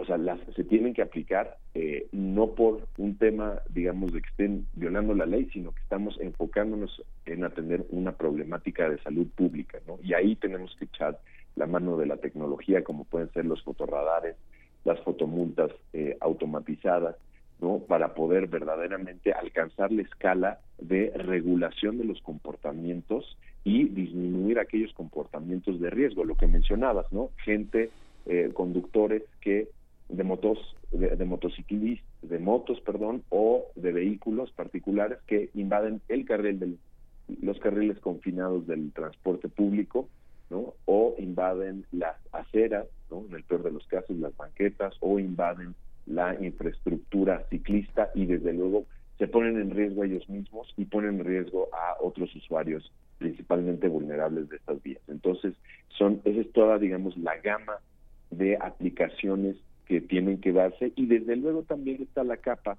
que tiene que ver con el diseño vehicular, ¿no? O sea, lo que nosotros estamos pidiendo ya son las recomendaciones de Benice, Miguel Ángel, que provienen desde la Organización Mundial de la Salud, provienen de la Organización de las Naciones Unidas, donde dicen, ya sabemos que los vehículos deben de contemplar con provisiones para la protección de usuarios vulnerables. Hoy por hoy ya están recomendando incluso eh, las tecnologías avanzadas de asistencia a la conducción que tienen que ver, por ejemplo, con eh, el frenado autónomo de emergencia, las alertas de puntos ciegos, las alertas de desviación de, carril, los sistemas inteligentes de, asistencia a la, a la, a la velocidad, ¿no? Para que los, los mismos vehículos se vuelvan reguladores de los comportamientos en el sentido de que no permitan a un conductor eh, ir más allá del límite eh, de velocidad establecido por la vía en la cual se encuentra, ¿no? que eso tiene un gran potencial de mitigación de lesiones.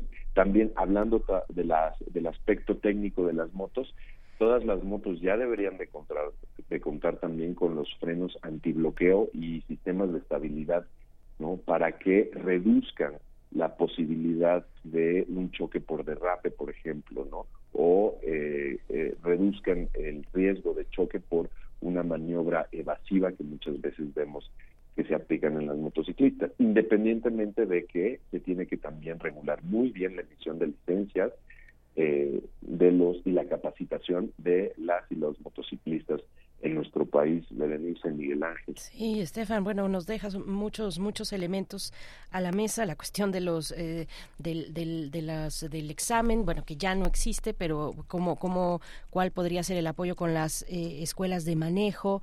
Em, está esto con lo que iniciabas, la infraestructura que perdone el error humano y hablabas, eh, entre otros ejemplos, del límite de velocidad de 50 kilómetros en, entiendo que en vías que tengan más de un carril eh, por sentido, ¿no? Eh, ese límite de velocidad de 50 kilómetros que, eh, por hora que, ha, que se ha implementado en ciudades como las, la capital del país y que, y que de pronto pues ha, ha generado molestia porque algunos sienten que van muy despacio, pero hay detrás de ese límite de 50 kilómetros por hora una explicación científica. Eh, del impacto que puede tener en, eh, eh, en, el cuerpo humano, digamos, un impacto, pues literalmente de, de, esa, en esa velocidad, que, que, nos puedas comentar un poco lo que hay detrás de estas disposiciones, que no solamente son, digamos, a gusto del gobernante en turno, sino que hay detrás, afortunadamente en ese caso, porque hay otras decisiones en las que no, pero en esta sí, una explicación científica, por un lado eso, pero por otro también ustedes están hablando en este grupo de organizaciones que incluye al poder del consumidor hablan de un etiquetado de seguridad vehicular. Cuéntanos un poco de ello. Claro que sí. Lo que nosotros estamos planteando, Berenice, con respecto a la necesidad de un etiquetado de seguridad vehicular, viene sustentado en varios análisis también este, de Naciones Unidas y particularmente el caso de México fue estudiado por el Banco Interamericano de Desarrollo junto con otros especialistas de Latin de, eh, y de y académicos, en los cuales estableció que a través del cumplimiento de las recomendaciones de, de Naciones Unidas en estándares de seguridad vehicular, aunado a un etiquetado de seguridad vehicular que nos muestre, por ejemplo, el desempeño de seguridad de un vehículo a través de los protocolos de Latin NCAP, digamos, Latin NCAP es este es el programa de evaluación de autos nuevos que aplica a la región de América Latina y el Caribe, en donde se muestra a través de, diferentes pruebas de impacto frontal, impacto lateral, impacto lateral de poste, eh, impacto posterior para revisar eh, la ergonomía de los de los asientos y ver que eh, reduzcan, mitiguen las lesiones de, cuello y de espalda, eh, protección a usuarios de infantes, ¿no? A los a través de los sistemas de retención infantil e incluso ya están en el protocolo, vigente, están em, evaluando la protección que brinda hacia otros usuarios como usuarios vulnerables de la vía, ¿no? Estamos hablando prácticamente de, peatones. Entonces, eh, a través de estos protocolos se puede evaluar, digamos, todo eh, el, el ambiente en donde va a estar conviviendo el vehículo y el riesgo que este vehículo aporta a ese ecosistema, ¿no? Al ecosistema de la calle eh, y a los diversos eh, usuarios. Entonces, con un etiquetado eh, de seguridad vehicular que las personas puedan conocer este tipo de información y sepan el riesgo al cual se están exponiendo y están exponiendo a otros usuarios de la vía a partir de un modelo eh, que pudieron estar comprando, ¿no? de un vehículo que está comprando. Y mm, este etiquetado de seguridad vehicular, junto con eh, las normativas que, que ya mencioné de las recomendaciones de Naciones Unidas, si se cumplen ambos escenarios ¿no? regulatorios, etiquetado y normas de seguridad, eh, los especialistas concluyeron que se podrían evitar hasta un tercio de las muertes por siniestros viales. Estaríamos hablando cerca de 6.000 muertes que se podrían estar evitando en nuestro país si se cumplieran estos dos eh, puntos, etiquetado de seguridad vehicular y normas de seguridad vehicular. Por eso es tan importante. Además, el etiquetado de seguridad vehicular tiene la bondad de que podría servir como un elemento de discriminación positiva para eh, los tomadores de, decisión, es decir, por ejemplo, lo que sucedió acá en, Ciudad de México en 2020, donde eh, la CEMOVI dijo, bueno, eh, existen estos aspectos de seguridad, estas normativas de seguridad vehicular que se tienen que cumplir para que los aquellos interesados en tener un vehículo para eh, formar parte de las flotillas de taxi eh, puedan eh, acreditar su vehículo. Entonces tienen que cumplir con el control electrónico de estabilidad, tienen que cumplir con los anclajes para los sistemas de retención infantil, tienen que cumplir con mínimo dos bolsas de, de aire, que digamos que fue un buen incentivo para promover la seguridad vehicular en la Ciudad de México, pero hay que decirlo, pese a que fue un buen incentivo, ya hay que incrementar ese, ese, esos requisitos, ¿no? Ya tendrían que, tendríamos que estar hablando de frenado autónomo de emergencia, tendríamos que estar hablando de mínimo seis bolsas de aire para proteger a los ocupantes posteriores y otros elementos de seguridad que cada vez eh, también el mercado está respondiendo a esa necesidad. Lo que queremos aquí con el etiquetado de seguridad vehicular es que, digamos, la tasa de penetración de tecnologías en seguridad vehicular se incremente con una velocidad a la cual, eh, pues digamos, se pueda renovar lo más rápido posible la flota entera vehicular del país, que sabemos que son, son procesos de largo plazo, pero que urgentemente lo necesitamos, porque esto, sabemos, salva vidas junto con las otras medidas que ya también estuvimos mencionando. Este ya por último, Estefan, esta, este, ¿en qué consiste la resistencia de las empresas? ¿Por qué ese, eh, hay un cálculo de cuánto les costaría implementar mecanismos de ese calado? Eh, ¿es, ¿Es el dinero la principal eh, causa? Mira, lo que nosotros hemos visto en los procesos de elaboración de normas que tienen que ver con seguridad vehicular, que tienen que ver con control de emisiones, que tienen que ver con rendimiento eh, de eficiencia energética en los vehículos, que hemos estado involucrados en esos tres aspectos, lo que vemos en, como parte de la industria es que ellos te pelean pesos y centavos, pesos y centavos por eh, unidad vendida, que pues desde luego en, economías de escala pues les representa ahorros eh, importantes hasta cierto punto. Pero básicamente lo que estamos, más allá del ahorro, lo que estamos haciendo es quitarle elementos sobre los cuales los fabricantes de vehículos obtienen un sobrecosto, una plusvalía a su vehículo. ¿A qué voy con esto? Por ejemplo, nadie hoy día, ningún, eh, ningún fabricante, ninguna marca va a hacer un diferencial de mercado por incluirte, me voy al absurdo, por incluirte un vehículo con cuatro llantas, o con volante, o con parabrisas, o con limpia parabrisas. Digamos que todas esas eh, tecnologías pues ya forman parte, digamos, inherente de la naturaleza del concepto de auto que tenemos. Entonces, lo que nosotros estamos haciendo cuando incrementamos eh, las eh, regulaciones para que se incluyan, digamos, de facto, que se incluyan de forma estandarizada en todos los vehículos que se comercializan, estas tecnologías dejan de eh, formar parte de los paquetes tecnológicos con los cuales los vehículos son equipados y como tal dejan de eh, formar parte de un diferencial de ventas sobre el cual pueden aplicar un incremento en la ganancia, ¿no? Es decir, les quitamos elementos a través de los cuales las eh, los fabricantes normalmente eh, nos van incrementando costos, incrementando o más bien incrementando sus márgenes de ganancia, ¿no?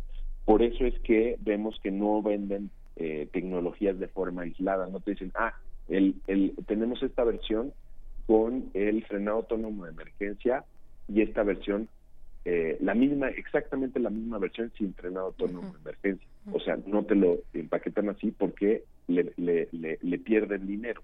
Lo que hacen es que, ah, tenemos la versión que tiene unas llantas determinadas, que tiene unos recubrimientos de vestiduras determinados, que tiene quemacocos, que tiene frenado autónomo de emergencia y, otras cosas, ¿no? Sí. Y eh, tenemos la versión que no cuenta con frenado autónomo de emergencia, pero tampoco tiene estos rines, tampoco tiene este volante, tampoco tiene este estéreo, tampoco tiene el quemacocos, ¿no? Entonces, eh, eso, es, eso es lo que nosotros eh, hemos visto que se vuelve la resistencia para no querer avanzar en estos temas, ¿no? Y hoy por hoy también es verdad que existe una un, un elemento que se añade a la complejidad del asunto que tiene que ver con la crisis de microprocesadores. Muchas de estas tecnologías, o las más avanzadas al menos, ya todas tienen que ver con eh, microprocesadores, ¿no? Ya tienen, todas tienen que ver con algún tipo de software que eh, por el tema por el tema de la pandemia y la crisis de, de microprocesadores en Asia, pues afectó a todas las cadenas de proveeduría que utilizan este tipo de elementos electrónicos. Entonces también se restringió por ese lado, ¿no? Pero eh, sin embargo ahí van, o sea, sabemos que el mundo va para allá en temas de seguridad vehicular y lo único que hace la industria es retrasar lo más posible el camino, aunque saben que van a terminar yendo para allá, pero quieren ir lo más despacio porque eso les permite eh, pues como les mencionaba, eh, mantener eh, mayores márgenes de ganancia. Pues muchas gracias, Estefan Brodziak. Están las redes sociales y el sitio electrónico de elpoderdelconsumidor.org, donde eh, pues han publicado este este llamado, este posicionamiento de la sociedad civil en torno a la publicación de la Estrategia Nacional de Movilidad y Seguridad Vial. Estefan Brodziak, coordinador de Seguridad Vehicular y Aire Limpio en el Poder del Consumidor. Muchas gracias y hasta pronto. Muchas gracias, Berenice, Miguel Ángel, un gusto estar nuevamente con ustedes y su auditorio. Igualmente, hasta pronto. Gracias. 8 con 38 minutos. Vamos a ir con música a cargo de Gorilas. Nos vamos, o, o nos vamos directo? directo? Probablemente sí, directo. Vamos, vamos directo con la nota internacional. Primer movimiento. Hacemos comunidad con tus postales sonoras. Envíalas a primermovimientounam.com arroba gmail.com.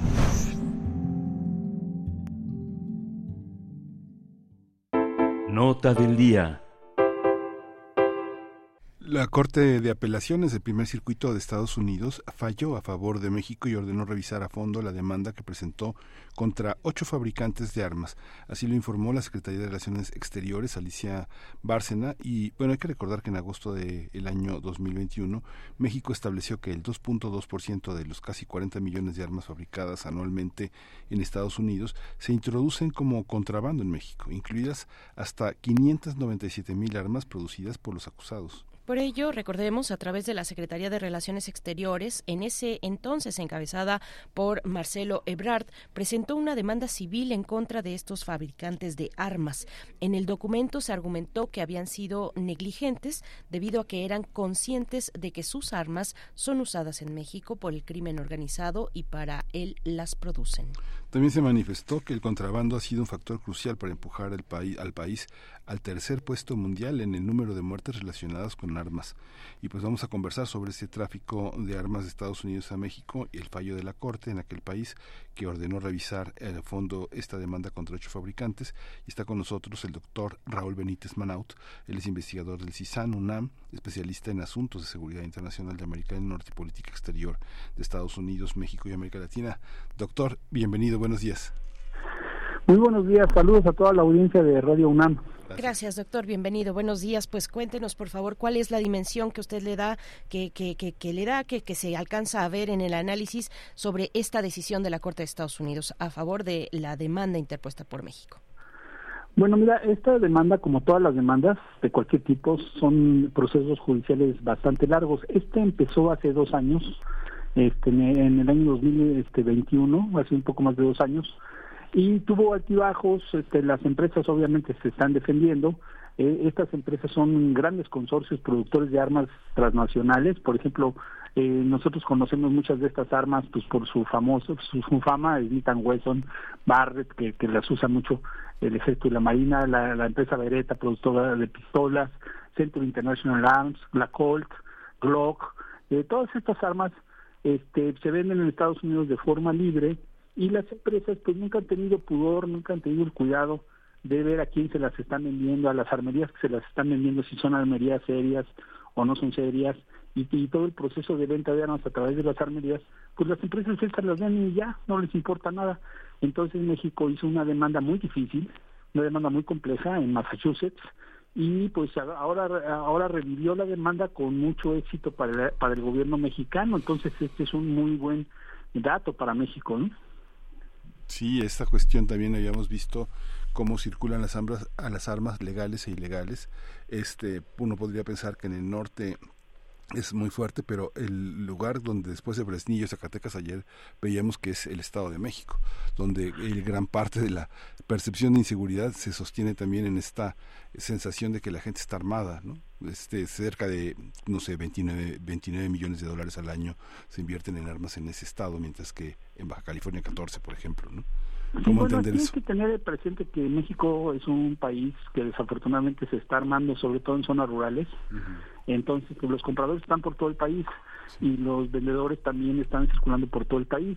Las armas, las armas pasan de manos de compradores estadounidenses con permiso, con licencias de manejar, que no tienen demandas penales, que no han cometido delitos. Eh, sobre todo en el sur de Texas hay, hay más de 6.000 armerías en las grandes ocho ciudades y toda la línea de la carretera que va por la frontera. Hay este, muchísimas armerías y, prácticamente se las venden a cualquiera, pero tienen que tener ciudadanía estadounidense. El comprador al mismo tiempo pues después se las vende a los mexicanos mafiosos. Hay, hay casos, hace cuatro años descubrieron a una viejita, una señora de edad, que compraba todo, todas las semanas una K-47 en una armería y como la señora pues era muy decente y no tenía ninguna demanda, no había cometido ningún delito, pues se la vendían. Entonces ella era, era cliente frecuente de, la tienda esta de armerías y nadie le preguntaba qué, hacía con, con las armas que las guardaba en su casa o qué. Y obviamente la señora pues era una señora retirada, jubilada, y la vendía para, para como pensión de retiro, pero eso es lo trágico, que hay gente que vive de eso, y gente, entre comillas, honorable, pero que le hace mucho daño a México, ¿no? Sí, eh, eh, doctor Raúl Benítez Manaut, como pues es una industria sumamente poderosa con grandísimos intereses y está en este momento Estados Unidos en un proceso rumbo a un proceso electoral. ¿Qué, qué, qué decir de esta combinación de factores? Bueno, mira, el gobierno mexicano no está solo.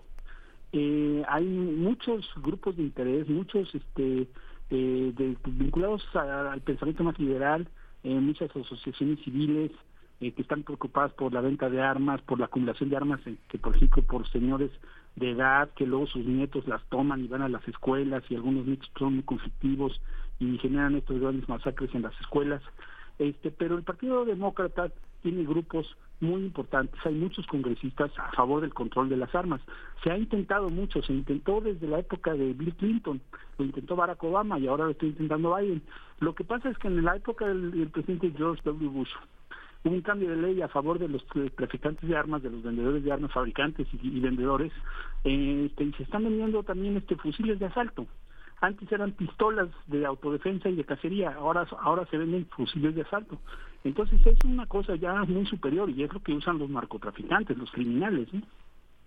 Sí. esta, esta cuestión también, bueno, circulan también en, en, todo el país. Hay manera, hay manera de bloquear este, este, este tránsito, doctor. Hay manera de rastrear desde eh, Estados Unidos a México este, este tráfico. Bueno, el rastro sí lo ha intentado hacer, este, se ha intentado hacer, pero pues ha resultado fracasado. Recordemos nosotros aquel esfuerzo de rápido y furioso de, de, este de, de, la, agencia para el control de armas y, y alcohol y, tabaco este que hizo un rastro como de dos mil armas y, y, y, eso pues causó un gran enojo cuando se supo y el presidente López Obrador pues acusa al presidente Calderón de haberse asociado con el gobierno de Estados Unidos para hacer tráfico de armas a México y parte de las acusaciones del gobierno mexicano se dirigen hacia Genaro García Luna por esto.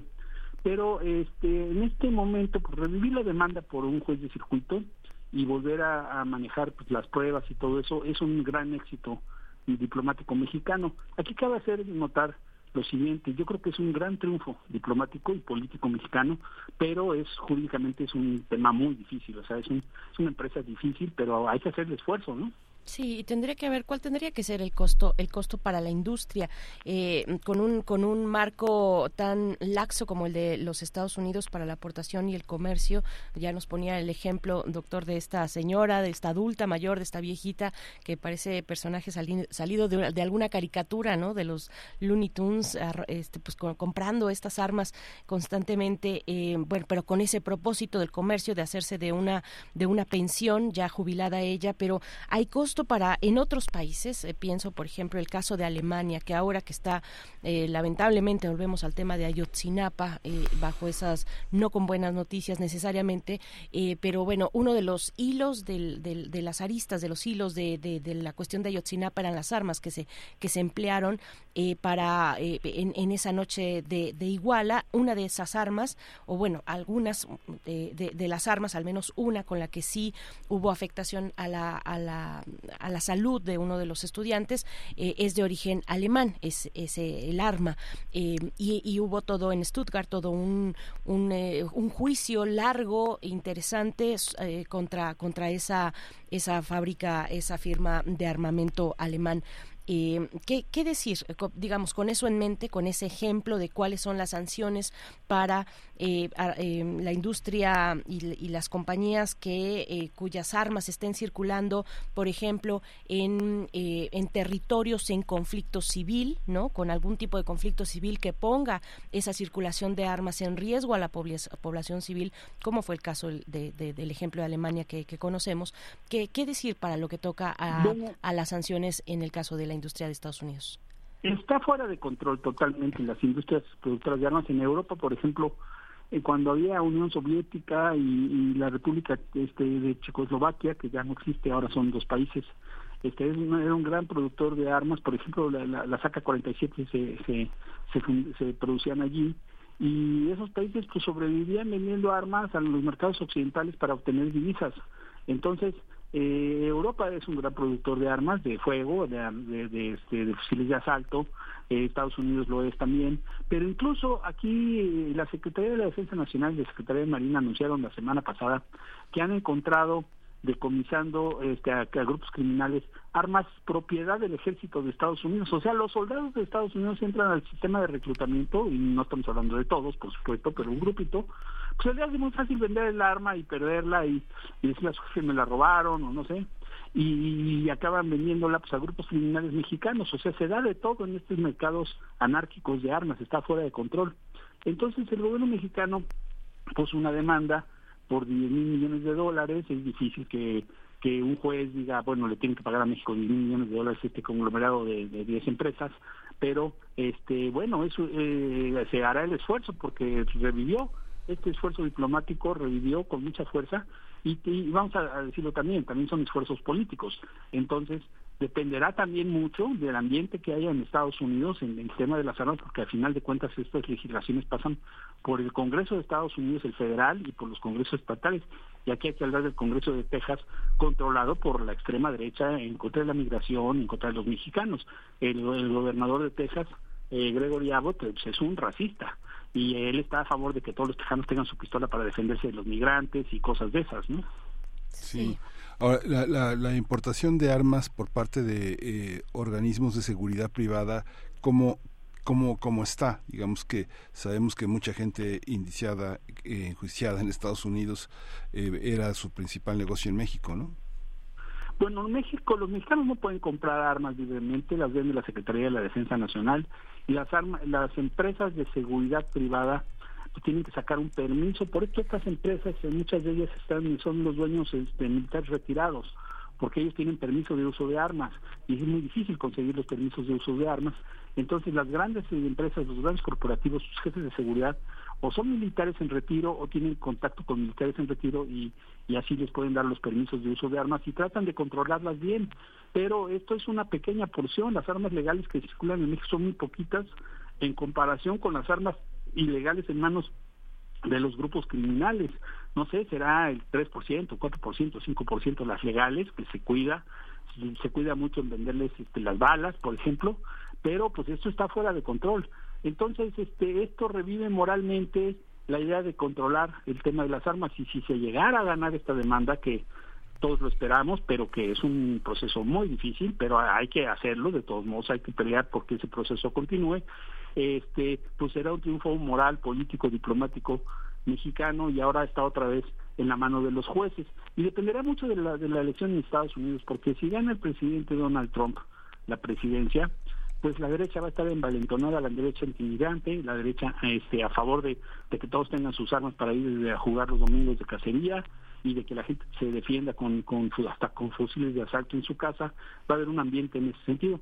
Si ganan los demócratas, si gana el presidente Biden en su reelección, pues este habrá un ambiente más controlador de la venta anárquica de armas y esto favorecerá la demanda mexicana porque el ambiente político, el ambiente periodístico, pues cuenta también mucho para esto, ¿no? Sí, doctor, y en ese ambiente periodístico también hay investigaciones que se hacen o no, se pone o no el foco en estos, en temas como este. Hay, eh, se investiga el comercio eh, negligente e ilícito de, de, armas. Eh, esa es la acusación de México, el comercio negligente e ilícito. Ese es el punto de la acusación de México. Y es comercio irresponsable, ¿no? Comercio, pues, es, además de negligente negligente, quiere decir que ni siquiera se fijan a quién se las venden, ¿no? Eso, eh, ajá, esa, esa red que no se fija, responsable, pues por tener dinero, pues, tú pones un negocio, una pequeña tiendita de armas, vas y compras y te empiezan a, comprar y los narcotraficantes en la frontera del lado estadounidense pues se consiguen este mexicanos sin trabajo, con su licencia de conducir, que no han cometido delitos, por lo menos no están este de esos esos delitos este, en computadoras de las policías, entonces se las venden y se las empiezan a vender y los vendedores ya no se hacen amigos entre los compradores y ellos a su vez pues se la venden ya a los a los criminales que que luego las exportan armadas o desarmadas. Mucho, mucha exportación de armas se las desarman y las, las desarman en piezas, entonces es mucho más difícil su detección. Su rastreo, por supuesto. No hay, no hay, no hay interés en Estados Unidos, en Estados Unidos, de detectar esos, ese tipo de, de, redes. Digo, ya para ir, para ir cerrando, pero es que vemos actualmente como el tema del fentanilo, por ejemplo, y el de las drogas en general, con el fentanilo al centro, pues está eh, igualmente al centro de la, de la cuestión electoral y de de la política en los Estados Unidos. Se quejan los gobernantes, eh, no quieren las drogas en su país, pero permiten el envío de armas bajo estas condiciones para que finalmente llegan a los cárteles mexicanos que llevan las, las, la, droga al otro lado. Entonces, eh, este círculo vicioso. si hay interés en controlar esto, por ejemplo, estados con dificultades para vender armas de forma anárquica y libre, es California, por ejemplo, y Nuevo México, en, California es muy difícil comprar un arma, ¿no? ¿no? No hay tiendas de armas, así uno cruza San Diego no hay tiendas de armas. Y en Nuevo México también, pero en Arizona y en Texas, pues ya está, abundan las tiendas de armas. Y Texas es la frontera más grande, a final de cuentas, entonces es la que más cuenta.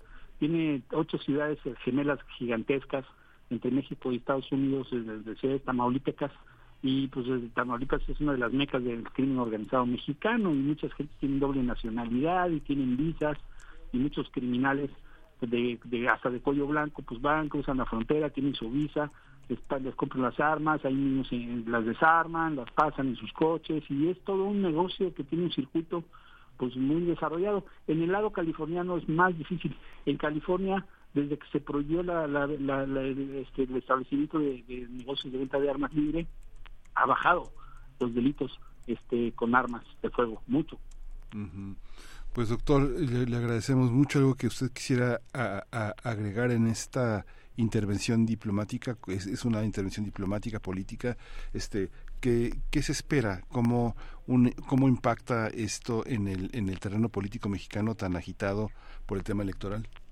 Bueno, es una victoria de, del gobierno mexicano, de la Secretaría de Relaciones Exteriores en particular, de su asesor jurídico, de su abogado este Alejandro Celodio, que es un abogado pues muy bueno, lo ha demostrado, este y tiene tablas y, y él sabe las dificultades que tiene esta demanda, pero pues revivió y ojalá y hasta los 10 mil millones de dólares no nos caerían mal a los mexicanos, ¿no? Este, al gobierno mexicano, que, que se les dé otra utilidad, pero es difícil, pero vamos a decirlo, no imposible, pero hay que seguir dando la lucha y hay que buscar aliados en Estados Unidos que los hay. Mm, eso. Gracias, doctor.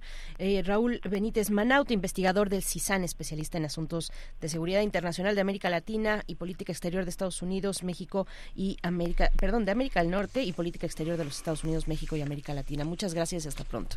Un saludo a todos los escuchas de Radio UNAM, que somos muchos, muchísimos. gracias. Pues, en la UNAM es, es un punto de referencia todo el tiempo y hasta cuando uno va en el tráfico, ¿no? Sí. Pues eso esperamos. Muchas gracias, doctor. Qué, ánimo nos da. Muchas gracias. Sí. Es, es, nuestro motivo, doctor Raúl Benítez Manauta. Hasta pronto, son las 8 con 56 minutos. Hasta luego, doctor. Vamos a ir con Gorilas, Feel Good Inc. Y con esto nos despedimos de la radio Nicolaita. Muchas gracias por su escucha. Se quedan en la programación habitual en Radio Nicolaita, el 104.3 de la frecuencia modulada. Acá en primer movimiento seguimos en la web www.radio.unam.mx hacia la tercera hora de transmisión. Viene la mesa del día con los mundos posibles el doctor Alberto Betancourt esta mañana de jueves, la poesía necesaria y un poco de teatro. Vamos con Gorilas.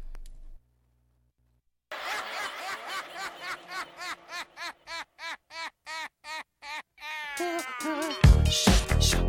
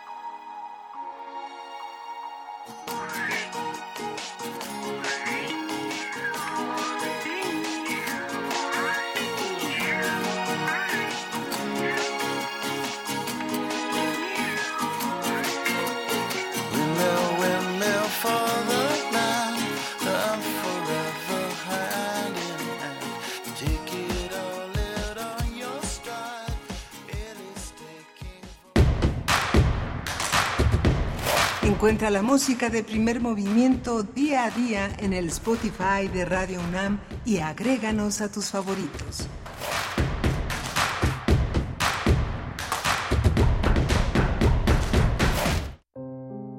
Felipe Carrillo Puerto, constructor de la Revolución Maya de Yucatán.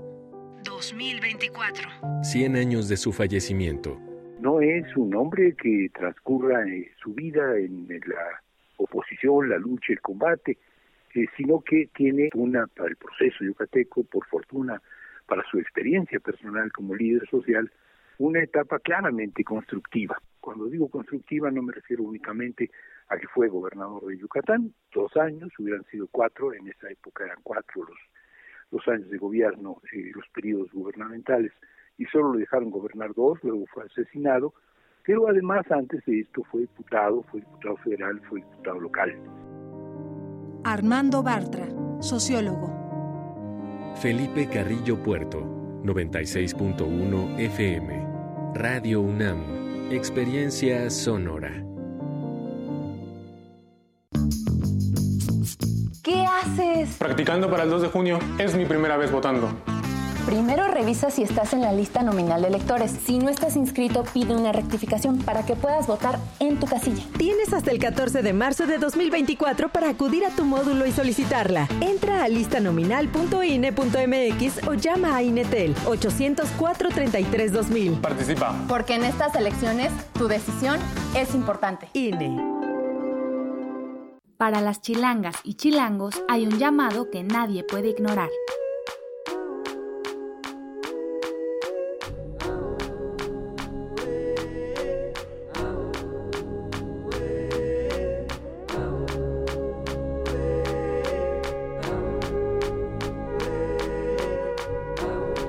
Democracia nos llama. Este 2024 las elecciones son nuestras. Vota CDMX, Instituto Electoral Ciudad de México. Un tejido infinito de impulsos. Un diálogo en los matices del silencio. Islas resonantes. Pensar el mundo a través del sonido. Sesiones de escucha y diálogos en torno al sonido. Con Cintia García Leiva. Islas resonantes. Miércoles a las 4 de la tarde, después del corte informativo. Repetición, sábados a las 19 horas, por el 96.1 de FM. Radio UNAM, Experiencia Sonora. Con los gobiernos de Morena en la Ciudad de México, la esperanza avanza. Ahora tenemos un transporte público digno y de calidad que llega a quienes más lo necesitan. Más de 1.2 millones de estudiantes de preescolar a secundaria pública tienen una beca. Somos la ciudad más conectada del mundo. Se construyeron tres nuevos hospitales y se redujeron los delitos de alto impacto en un 58%. Con la cuarta transformación hay bienestar en cada rincón.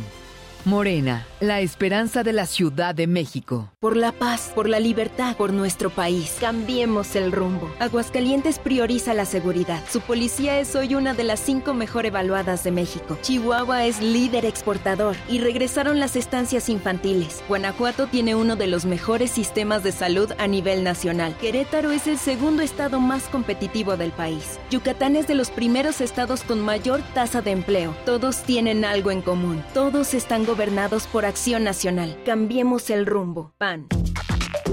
Alrededor de un tema siempre habrá muchas cosas que decir. Quizá haya tantos puntos de vista como personas en el mundo.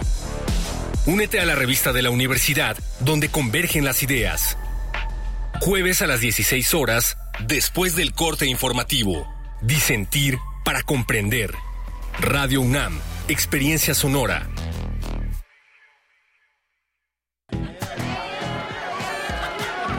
El sorteo, felicidades. Oye, ¿y qué estamos celebrando? Pues que voy a ser funcionaria de casilla. México celebra cuando le abres la puerta a la democracia. Si sales sorteada o sorteado, ábrele la puerta al CAE. Será un honor verte en las castillas el próximo 2 de junio. En estas elecciones, tu decisión es importante. INE. Las mexicanas y los mexicanos somos observadores, cuidamos todo lo que hacemos. Por eso nos pintamos solos para vigilar las elecciones. Cuando tú participas observando las elecciones, ayudas a dar certeza y tranquilidad a tu familia, colonia o comunidad. Infórmate en observadores.ine.mx. Conoce las modalidades y regístrate. Tienes hasta el 7 de mayo. En estas elecciones, con mi INE, participo.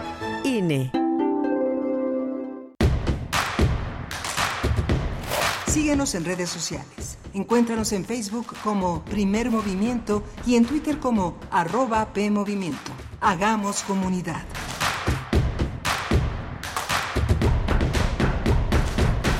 Hola, buenos días. Ya estamos en primer movimiento de nuevo, en la tercera hora de primer movimiento. Eh, estamos en Adolfo Prieto 133 en la Colonia del Valle.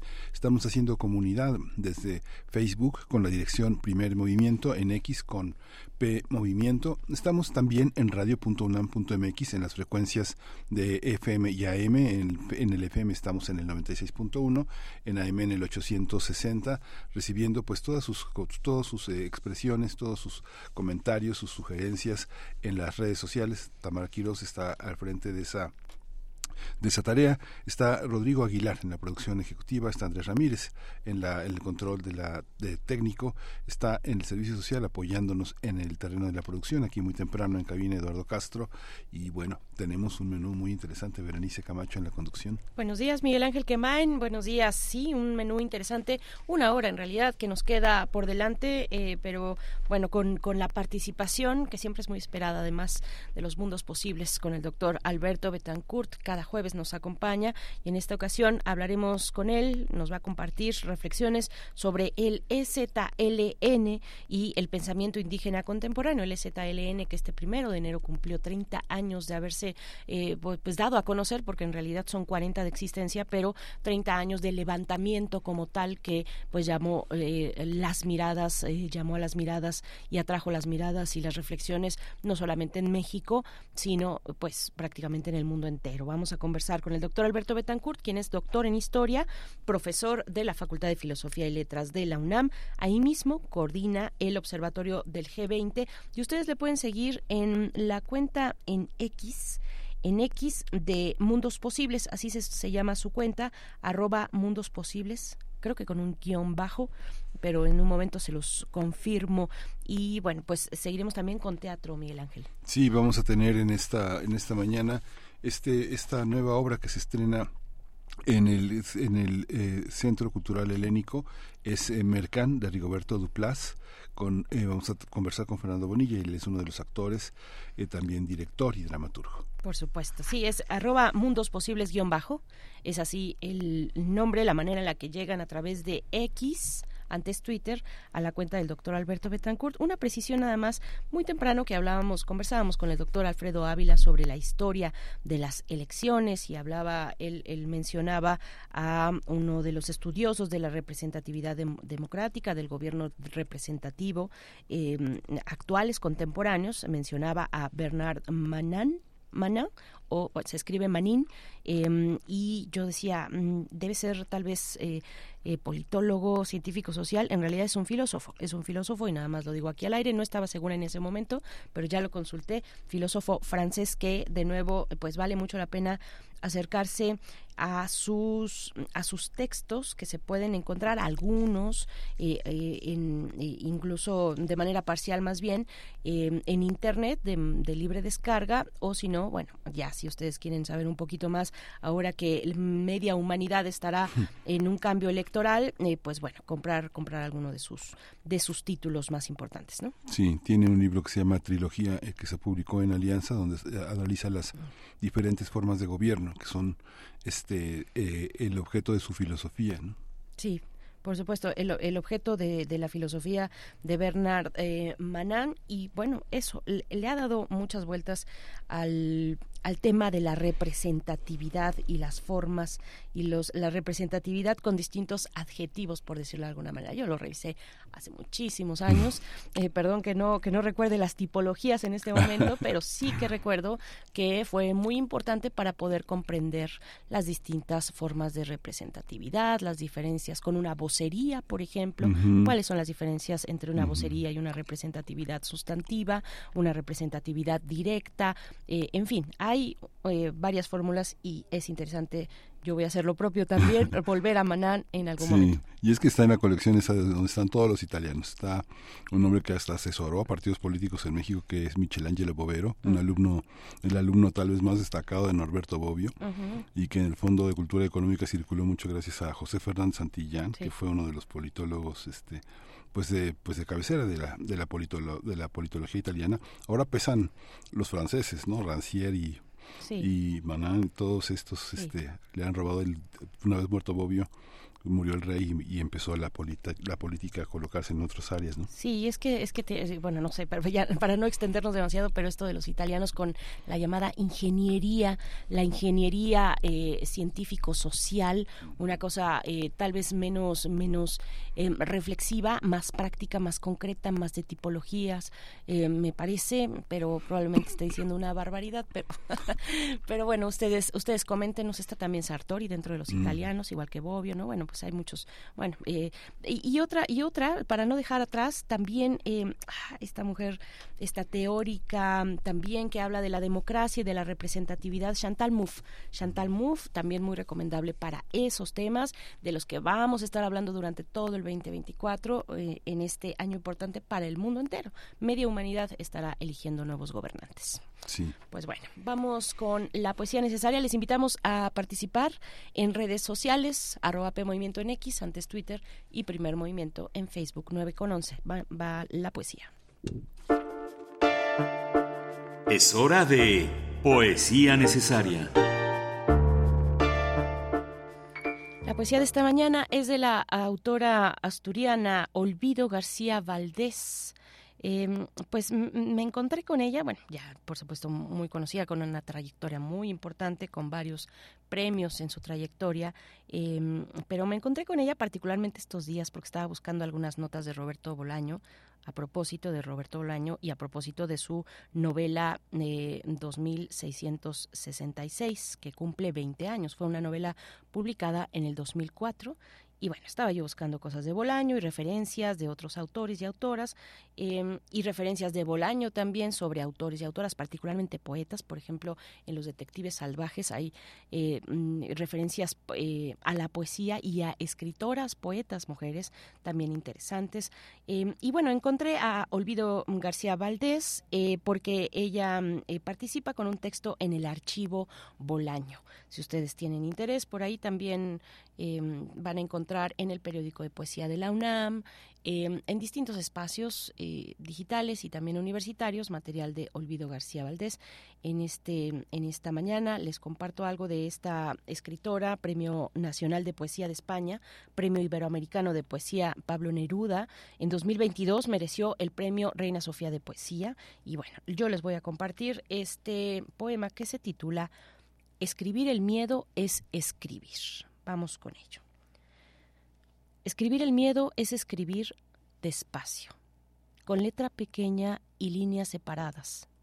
Describir lo próximo, los humores, la próxima inocencia de lo vivo, las familiares dependencias carnosas, la piel sonrosada, sanguínea, las venas, venillas, capilares.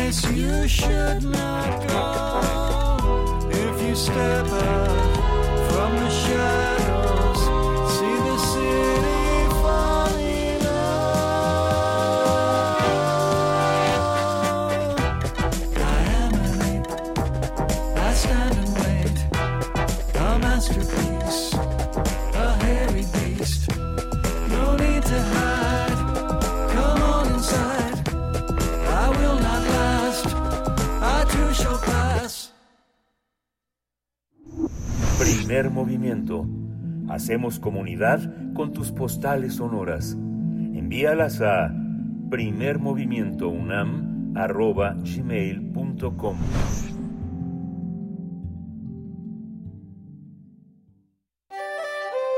Mundos posibles. Esta mañana de jueves nos acompaña en cabina de FM en Radio UNAM el doctor Alberto Betancourt, como cada jueves en los mundos posibles.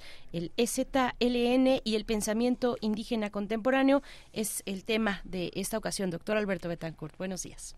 Berenice Miguel Ángel, muy buenos días, amigos del auditorio. Un abrazo, qué gusto saludarlos. Pues sí, la propuesta que les quiero hacer el día de hoy es que eh, reflexionemos juntos en torno a los aniversarios del Ejército Zapatista de Liberación Nacional y pues quisiera proponer un ángulo que forma parte de ese movimiento libertario. Quisiera yo proponer la lectura de un documento, el comunicado número 10 de la serie Por la Vida, que pues aborda el tema de las pirámides y sus usos y costumbres. Lo primero que yo quisiera decir es que nosotros vivimos en un país pluricultural, en el que millones de personas hablan un idioma diferente al español. Y creo que es muy importante para nosotros hacer un ejercicio como el que hicieron Reyes Mate y mi amigo el filósofo Antolín Sánchez Cuervo en el libro Pensar en Español, en el sentido de ponernos a reflexionar sobre las particularidades que tiene pensar en español en comparación con pensar en francés o en alemán o en griego. Qué importancia, qué singularidades tiene el pensamiento en español, pensando que el español es una lengua hablada por una comunidad que tiene una historia. Pero si nosotros damos un paso más allá y nos proponemos preguntarnos qué significa pensar, sentir y vivir en una lengua originaria en México, pues entonces llegamos a un tema realmente muy interesante. ¿Qué es lo que están pensando en nuestros días las comunidades indígenas que no hablan español o que por lo menos un núcleo importante de ellas no habla español, aunque otra parte de, ese, de esa comunidad hable eh, eh, la lengua originaria y el español. Y en ese contexto, pues yo quisiera retomar este comunicado pensando que uno puede abordar el tema del Ejército Zapatista de Liberación Nacional, pues como la expresión de un movimiento armado, un movimiento armado muy singular que decidió escuchar a la sociedad civil y poner una flor en el cañón de sus fusiles, uno puede leerlo como una corriente política con mucho arraigo en México e incluso en el mundo. Uno puede apreciar al zapatismo como una propuesta y un referente ético político, y yo quisiera proponer que el día de hoy, como uno de estos posibles ámbitos amorosos en torno a los cuales uno puede situarse, en mi caso, cada quien se situará como quiera, afectivo, en relación a este, a este movimiento y a la insurrección indígena que inauguró el siglo XXI, el primero de enero de 1994, pues propongo que leamos este comunicado y en torno a él quisiera hacer algunos comentarios. Y empezaría con un poema muy conocido de todos los que hemos estudiado en los colegios de ciencias y humanidades, en los SHs y seguramente de buena parte del auditorio, con el que abre este comunicado, el poema de Bertolt Brecht que dice, ¿Quién construyó Tebas la de las siete puertas? En los libros aparecen los nombres de los reyes, arrastraron los reyes los bloques de piedra, y Babilonia, destruida tantas veces, ¿quién la volvió a construir? ¿En qué casas de la dorada Lima vivían los constructores? ¿A dónde fueron los albañiles la noche que terminaron la muralla china? La gran Roma está llena de arcos del triunfo. ¿Quién los erigió? Así empieza este comunicado y después continúa con una serie de ideas que ahora voy a parafrasear. Suele pasar que una cultura dominante trate de apropiarse del esplendor de la cultura vencida, que rescate de ella sus palacios, sus pirámides, aunque los usos de las mismas pueden incluir aspectos tan distintos como su valor arquitectónico religioso, su función eh, antropológica eh, o distintas otras facetas, ¿no? Su, su papel arqueológico específicamente. Del presente se proyectan y rescata a los dominadores del pasado.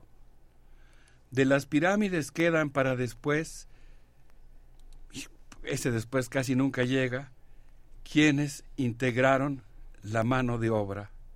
Y ahí hay un paso difícil, porque empezar por ignorar a quienes las construyeron muchas veces da pie a ignorar a quienes son continuadores de esa civilización.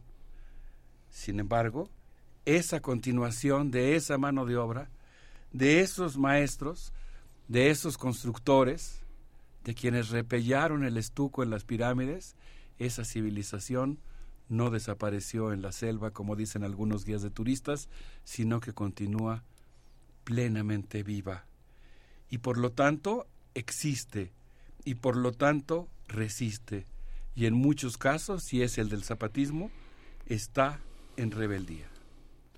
Así que el capitán Marcos propone un arcano para entender el proceso zapatista, la angostura de la punta de la, de la pirámide y la anchura de su base. Así empieza este comunicado número 10 que nos invita a pensar sobre el tema de cómo una cómo un grupo social trata de apropiarse de la cultura de otro grupo social y qué es lo que rescata de ella. Todo un tema que tiene que ver con los usos de la historia, con los usos de la arqueología, con lo que se, con lo que un presente proyecta sobre un pasado. Sí, un, libro, un libro precisamente de historia para iniciarse en la historia de el, profesor que ya falleció, Juan Brom, iniciaba ese texto, no recuerdo si el título era ¿Qué es la historia? El título del texto para del comprender libro, la historia. Para, comprender la historia, sí, e inicia precisamente con este poema de Bertolt Brecht, ¿no? Eh, ¿Quién construyó Tebas, la de las siete puertas? Eh, doctor Alberto. y yo acabo de ver en una obra de unos amigos muy queridos, Insomnes, Mm. eh, de, en, que entre otros eh, participa ahí Ricardo Hesch. Es muy bonito porque a mitad de la obra de teatro que está recordando el ambiente de la militancia de los años 70 y 80, en medio de la obra, en la oscuridad, cuando uno está completamente sumergido escuchando a los personajes que están transmitiendo una obra de radio, uno de ellos pregunta, ¿quién construyó Tebas, la de las siete puertas? y el público entorna los ojos y contesta eh, cualquier cosa. Es, es muy hermoso eh, escuchar las respuestas del público a la pregunta ¿quién construyó Tebas, la de las siete puertas? Y tiene desde luego una carga que yo creo que vale la pena rescatar. Me gustaría ahora pasar a hablar brevemente de las selfies. Cada selfie, dice el comunicado, lo estoy parafraseando, no, no siguiéndolo al pie de la letra, pero voy bordeando sus ideas. Cada selfie de los políticos en las pirámides oculta más de lo que muestra. Se asoman en las cédulas arqueológicas los nombres de los reyes, pero se desdibujan artistas y, y arquitectos y se sume, se, se sume en la penumbra la mano de obra de quienes cargan en sus espaldas el peso de las piedras y los maestros lapidarios que las cortan geométricamente o los albañiles que untan el en el estuco las maravillas del mundo mesoamericano. ¿Y qué pasa después? Pues llegan quienes se toman la selfie observando esos prodigios con el rabillo del ojo, los políticos y los turistas que se hacen un tiempecito entre la playa, el antro y el duty free para platicar después con alguien sobre el esplendor de la cultura maya de hace milenios, mientras observan por la ventana a un maya vivo, tal vez un ejidatario o un ejido amenazado por un megaproyecto, impecablemente vestido de blanco, con el pelo corto, mientras está podando el césped de un resorte español. Ahora sí, cito el comunicado, voy a destruir tu vida, que es decir, tu territorio, pero no te preocupes, voy a conservar las pirámides de quienes explotaron a tus ancestros. Doctor Alberto Betancourt, vamos a hacer una primera pausa. Sí, quisiera proponerles que escucháramos a Rebecca Lane y Sara Kurrukich con esto que se llama Kishampé. Son dos artistas, bueno, la primera de ellas Rebecca Lane, que participó justamente en el concierto de homenaje al aniversario de la fundación del Ejército Zapatista de Liberación Nacional, de la insurrección que inauguró el siglo XXI y de los caracoles. Muy bien, vamos con estas dos artistas guatemaltecas, las dos, si no estoy equivocada, sí. Vamos con ello. Renaceremos desde las cenizas, somos el fuego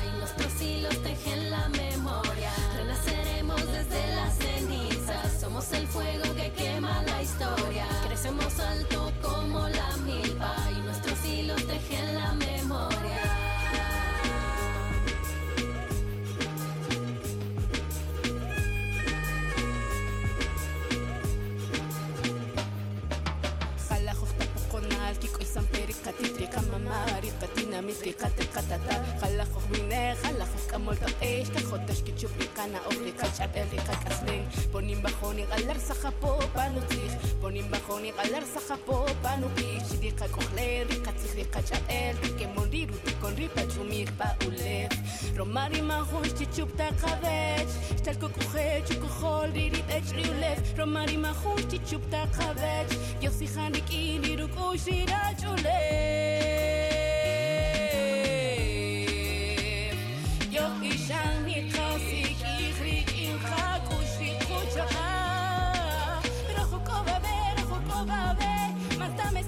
mestach mi khasi ki rachoko babe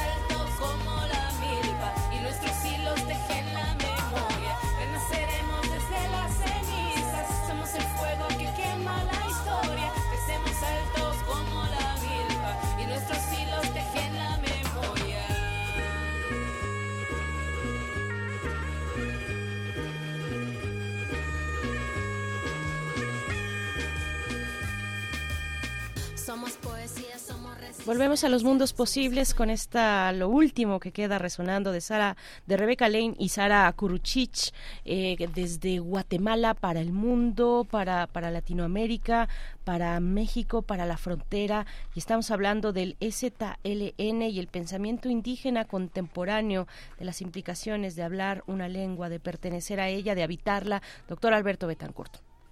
Sí, Creo que esas palabras eh, rebeldes expresadas en el comunicado son muy importantes por muchas razones, pero una de ellas es que se refieren a lenguas que son milenarias,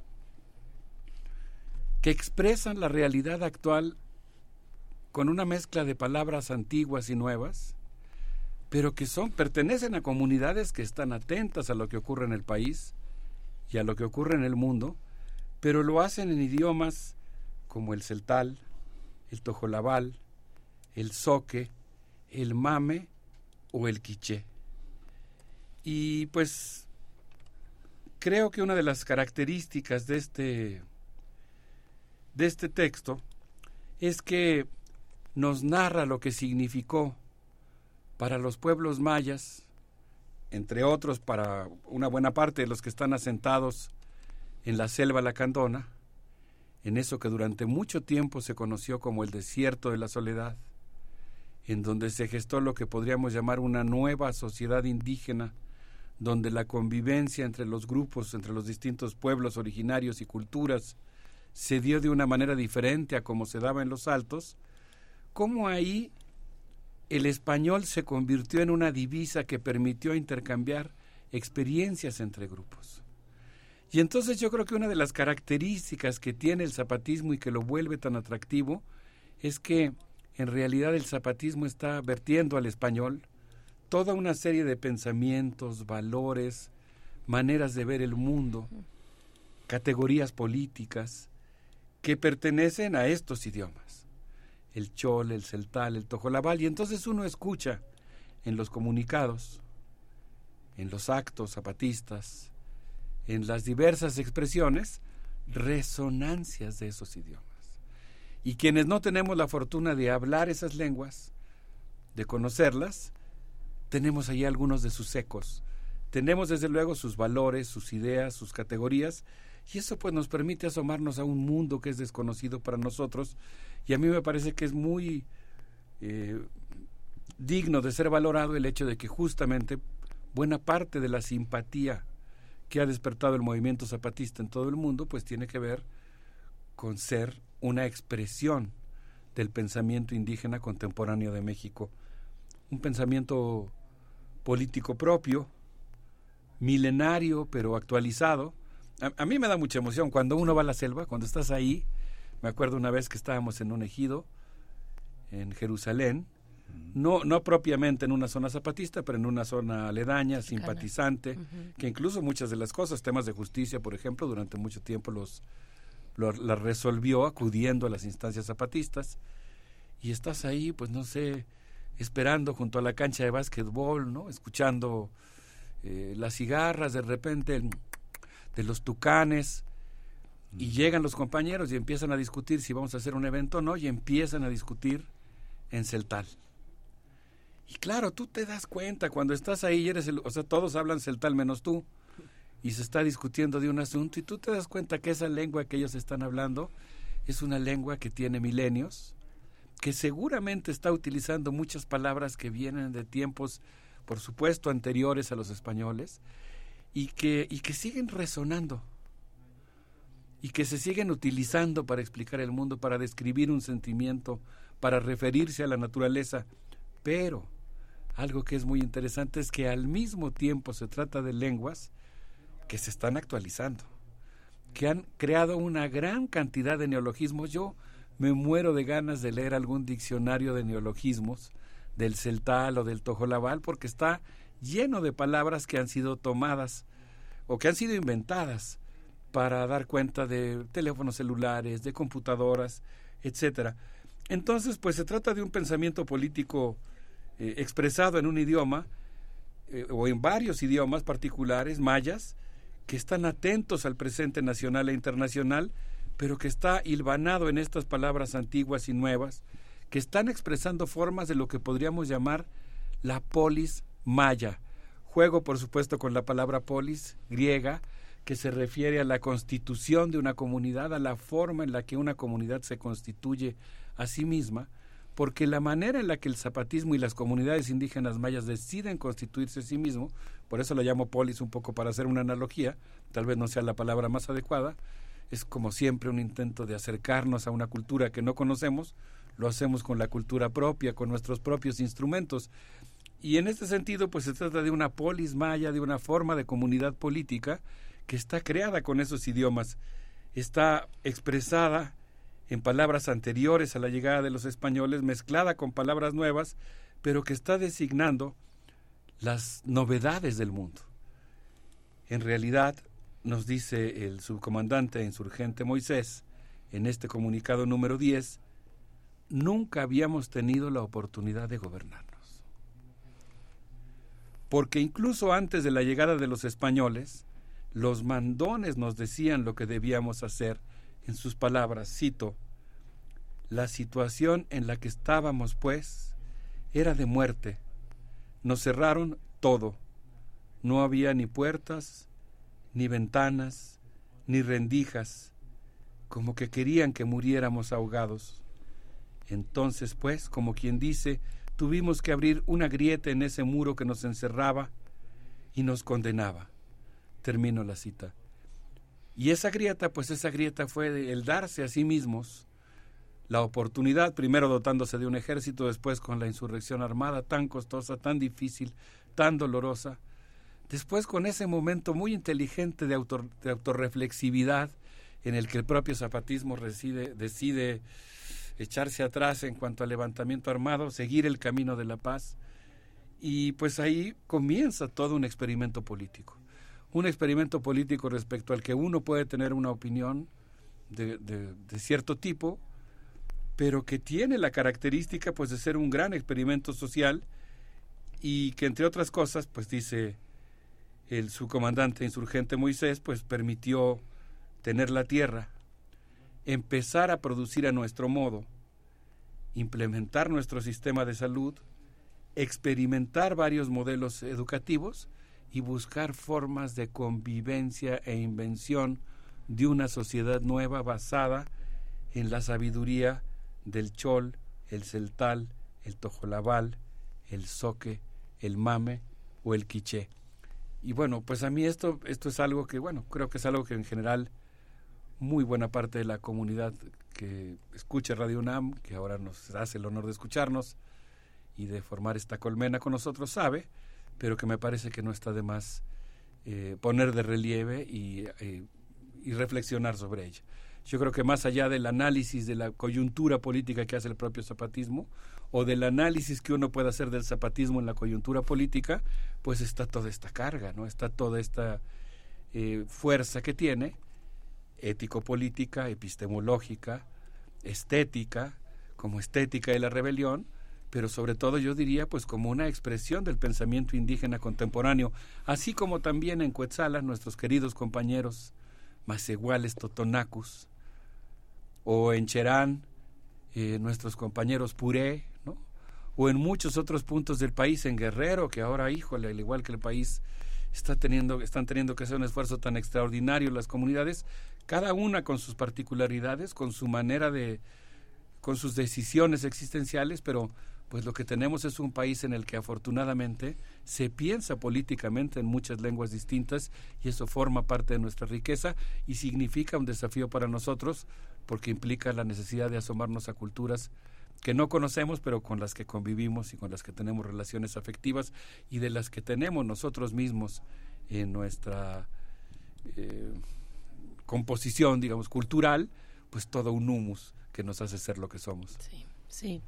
Sí, qué interesante, sí. Alberto. Sí, porque y además pensa, o sea, estás hablando de lengua, estás hablando de pensamiento, pero es un pensamiento político y una, una lengua, en este caso orientada a lo político, que tiene que llegar a la acción, ¿no? que estamos hablando entonces de, forma de formas de acción también, no solamente de una lengua, no solamente de un pensamiento, sino de una manera de incidir y de estar en el mundo y de actuar en consecuencia con una lengua, ¿no?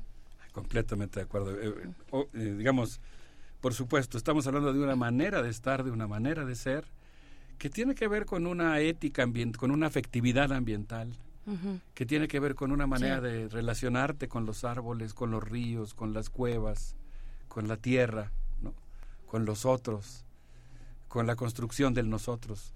Entonces, pues yo creo que tiene muchas aristas que lo vuelven Sí. muy, muy entrañable. Sí, sí, y ahí está, perdón, nada más lo deslizo así, el, eh, lo que podríamos llamar desde acá feminismos o maneras en las que las mujeres se organizan también en lo político, en la que entienden, en, en- en las que entienden el cuerpo relacionado directamente con la naturaleza, ¿no? Como un ciclo que puede ser virtuoso si se cuida y se protege, o puede ser mortal también si, si se permite que se avasalle.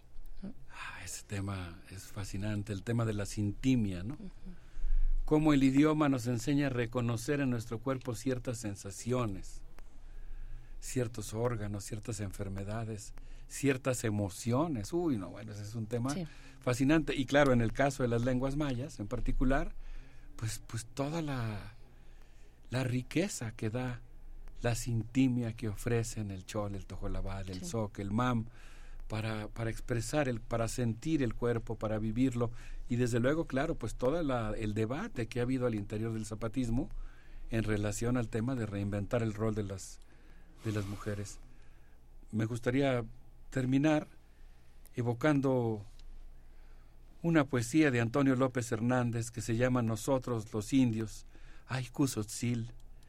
La he tomado del libro Insurrección de las Palabras, Poetas Contemporáneos en Lenguas Mexicanas, eh, con selección y prólogo de Hermann Bellinghausen, eh, a quien agradezco la fortuna de tener este libro en las manos, y la poesía de Antonio López Hernández dice, una mañana los cantos del censontle nos despertaron.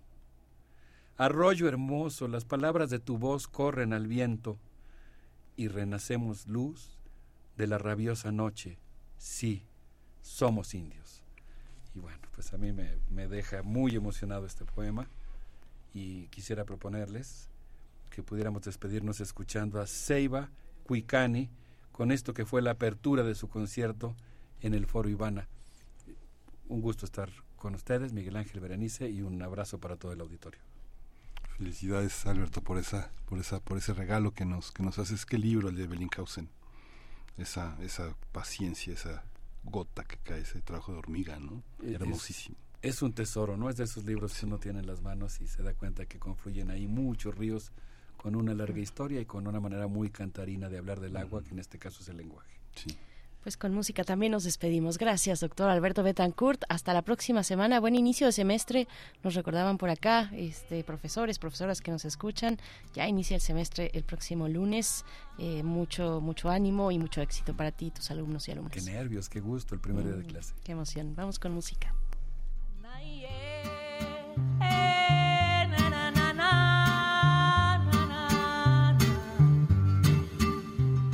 Palabra canto de lluvia, tormenta voz que diluvia y con ella lloveré. Agua que nace con furia, a veces tan clara y otras tan turbia.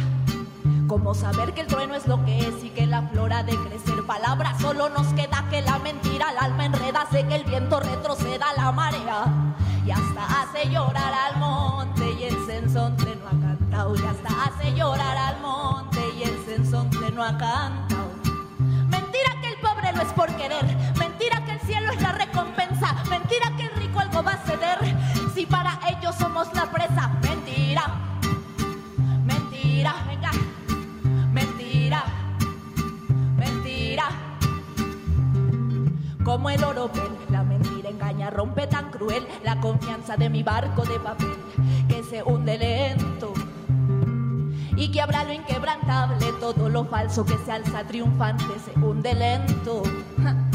Ja, Jarro de barro que se rompe con la mentira que todo corrompe, herido de traición. Anda el corazón del sensontle triste por la decepción que aún esconde y hasta hace llorar al monte y el sensontle no ha cantado. Y hasta hace llorar al monte y el sensontle no ha cantado. Mentira que la justicia es burguesa, nuestra lucha será campo fecundo. Mentira que las cosas solas llegan, lo saben los pobres de todo el mundo.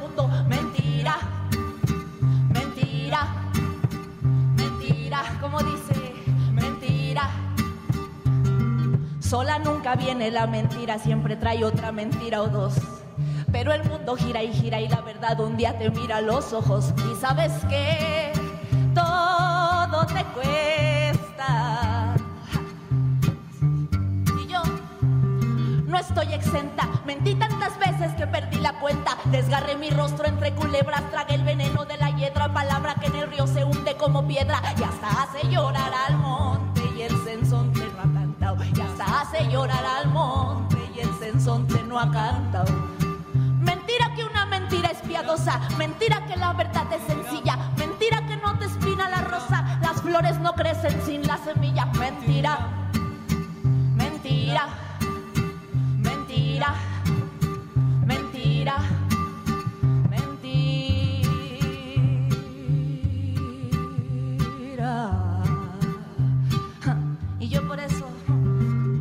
Cada vez que cala el frío, corazón navío me guía. Yo ya en pocos confío, navego por la corriente más fuerte del río y me alío siempre con los míos. Cada vez que cala el frío, corazón navío me guía. Yo ya en pocos confío, navego por la corriente más fuerte del río y me alío siempre con los míos. Siempre con los míos.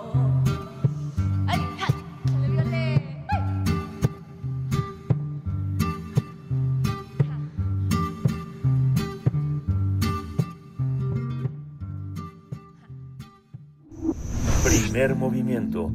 Hacemos comunidad con tus postales sonoras. Envíalas a primermovimientounam.gmail.com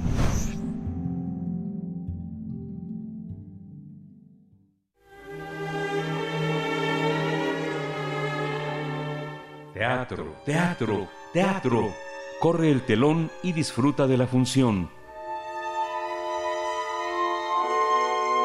Vamos a hablar de teatro en esta mañana para el cierre de la emisión Mercan de Rigoberto Duplas y está en la línea con este propósito Fernando Bonilla. Qué gusto nos da saludarte, actor, director, dramaturgo. Buenos días, Fernando, ¿cómo estás? ¿Qué tal? Buen día, buen día Miguel Ángel Berenice, a toda la comunidad de Primer Movimiento. Un gusto saludar.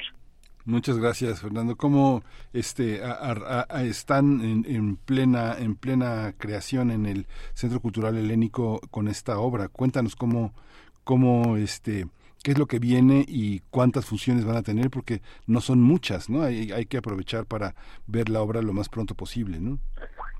Sí, efectivamente, bueno, es, es una coproducción de la compañía Puño de Tierra con el Festival Internacional Cervantino Sí. eh, y ahora nos recibe eh, La Gruta del Centro Cultural Helénico. Estrenamos eh, mañana viernes y bueno, este, tendremos 15 funciones, viernes, sábados y domingos.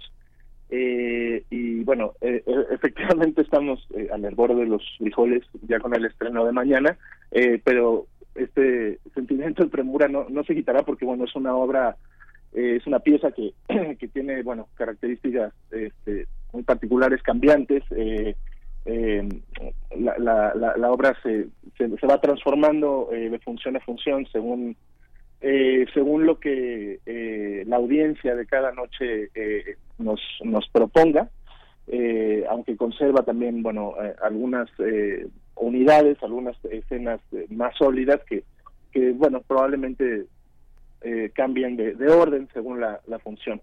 Eh, y bueno, pues eso es, es una pieza eh, eh, eh, transdisciplinaria, combinamos eh, audiovisual, eh, digamos, em, escenas dramáticas más eh, em, más eh, teatrales en el, en el concepto más eh, primigenio de la palabra, eh, y bueno, se, se crean piezas sonoras eh, y piezas visuales en tiempo real eh, a partir de que de lo que el público nos dice, pero bueno, sobre todo es eh, creo que una eh, confrontación de, de ideas y de, y de posturas eh, respecto a, a temas muy muy delicados como como es la cultura de la, de la cancelación y, y las violencias en, dentro de los procesos creativos. Mm, qué interesante. Eh, eh, eh, Fernando Bonilla, diriges este texto de Rigoberto Duplas. Háblanos del, de- del autor. Bueno, el autor, eh, el autor es, eh, eh, esto se remonta a, un, a, a una película que se llama Perdidos en la Noche, eh, todavía está en la Cineteca, me parece, se va a estrenar pronto en, en Netflix. Eh, es una película de Matt Escalante en la que a mí me tocó interpretar a, a Rigoberto Duplas, que es un artista conceptual.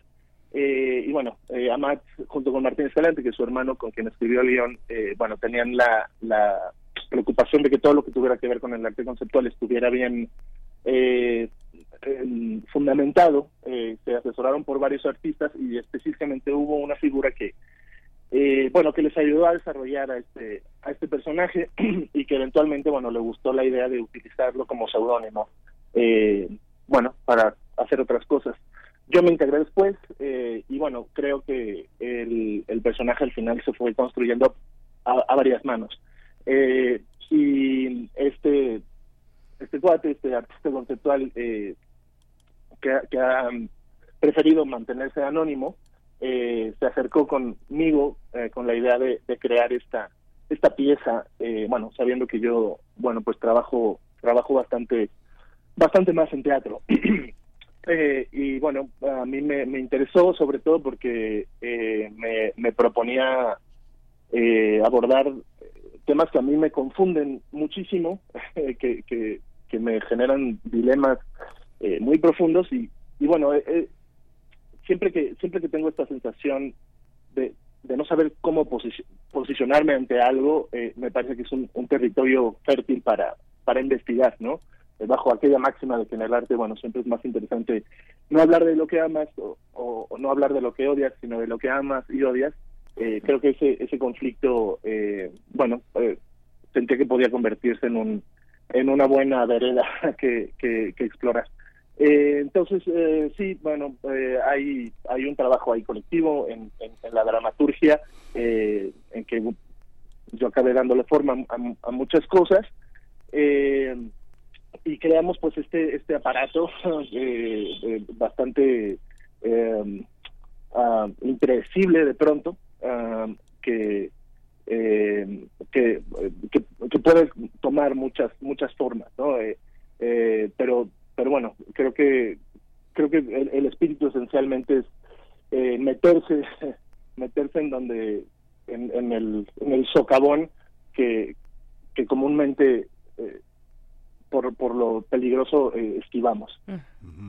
¿Cómo les fue el Cervantino, Fernando? Porque finalmente sí eh, es, el tipo de obras que en México eh, no, no son tan comunes porque en realidad es parte de un entramado. Hay unas cosas que, que es- están vinculadas entre sí.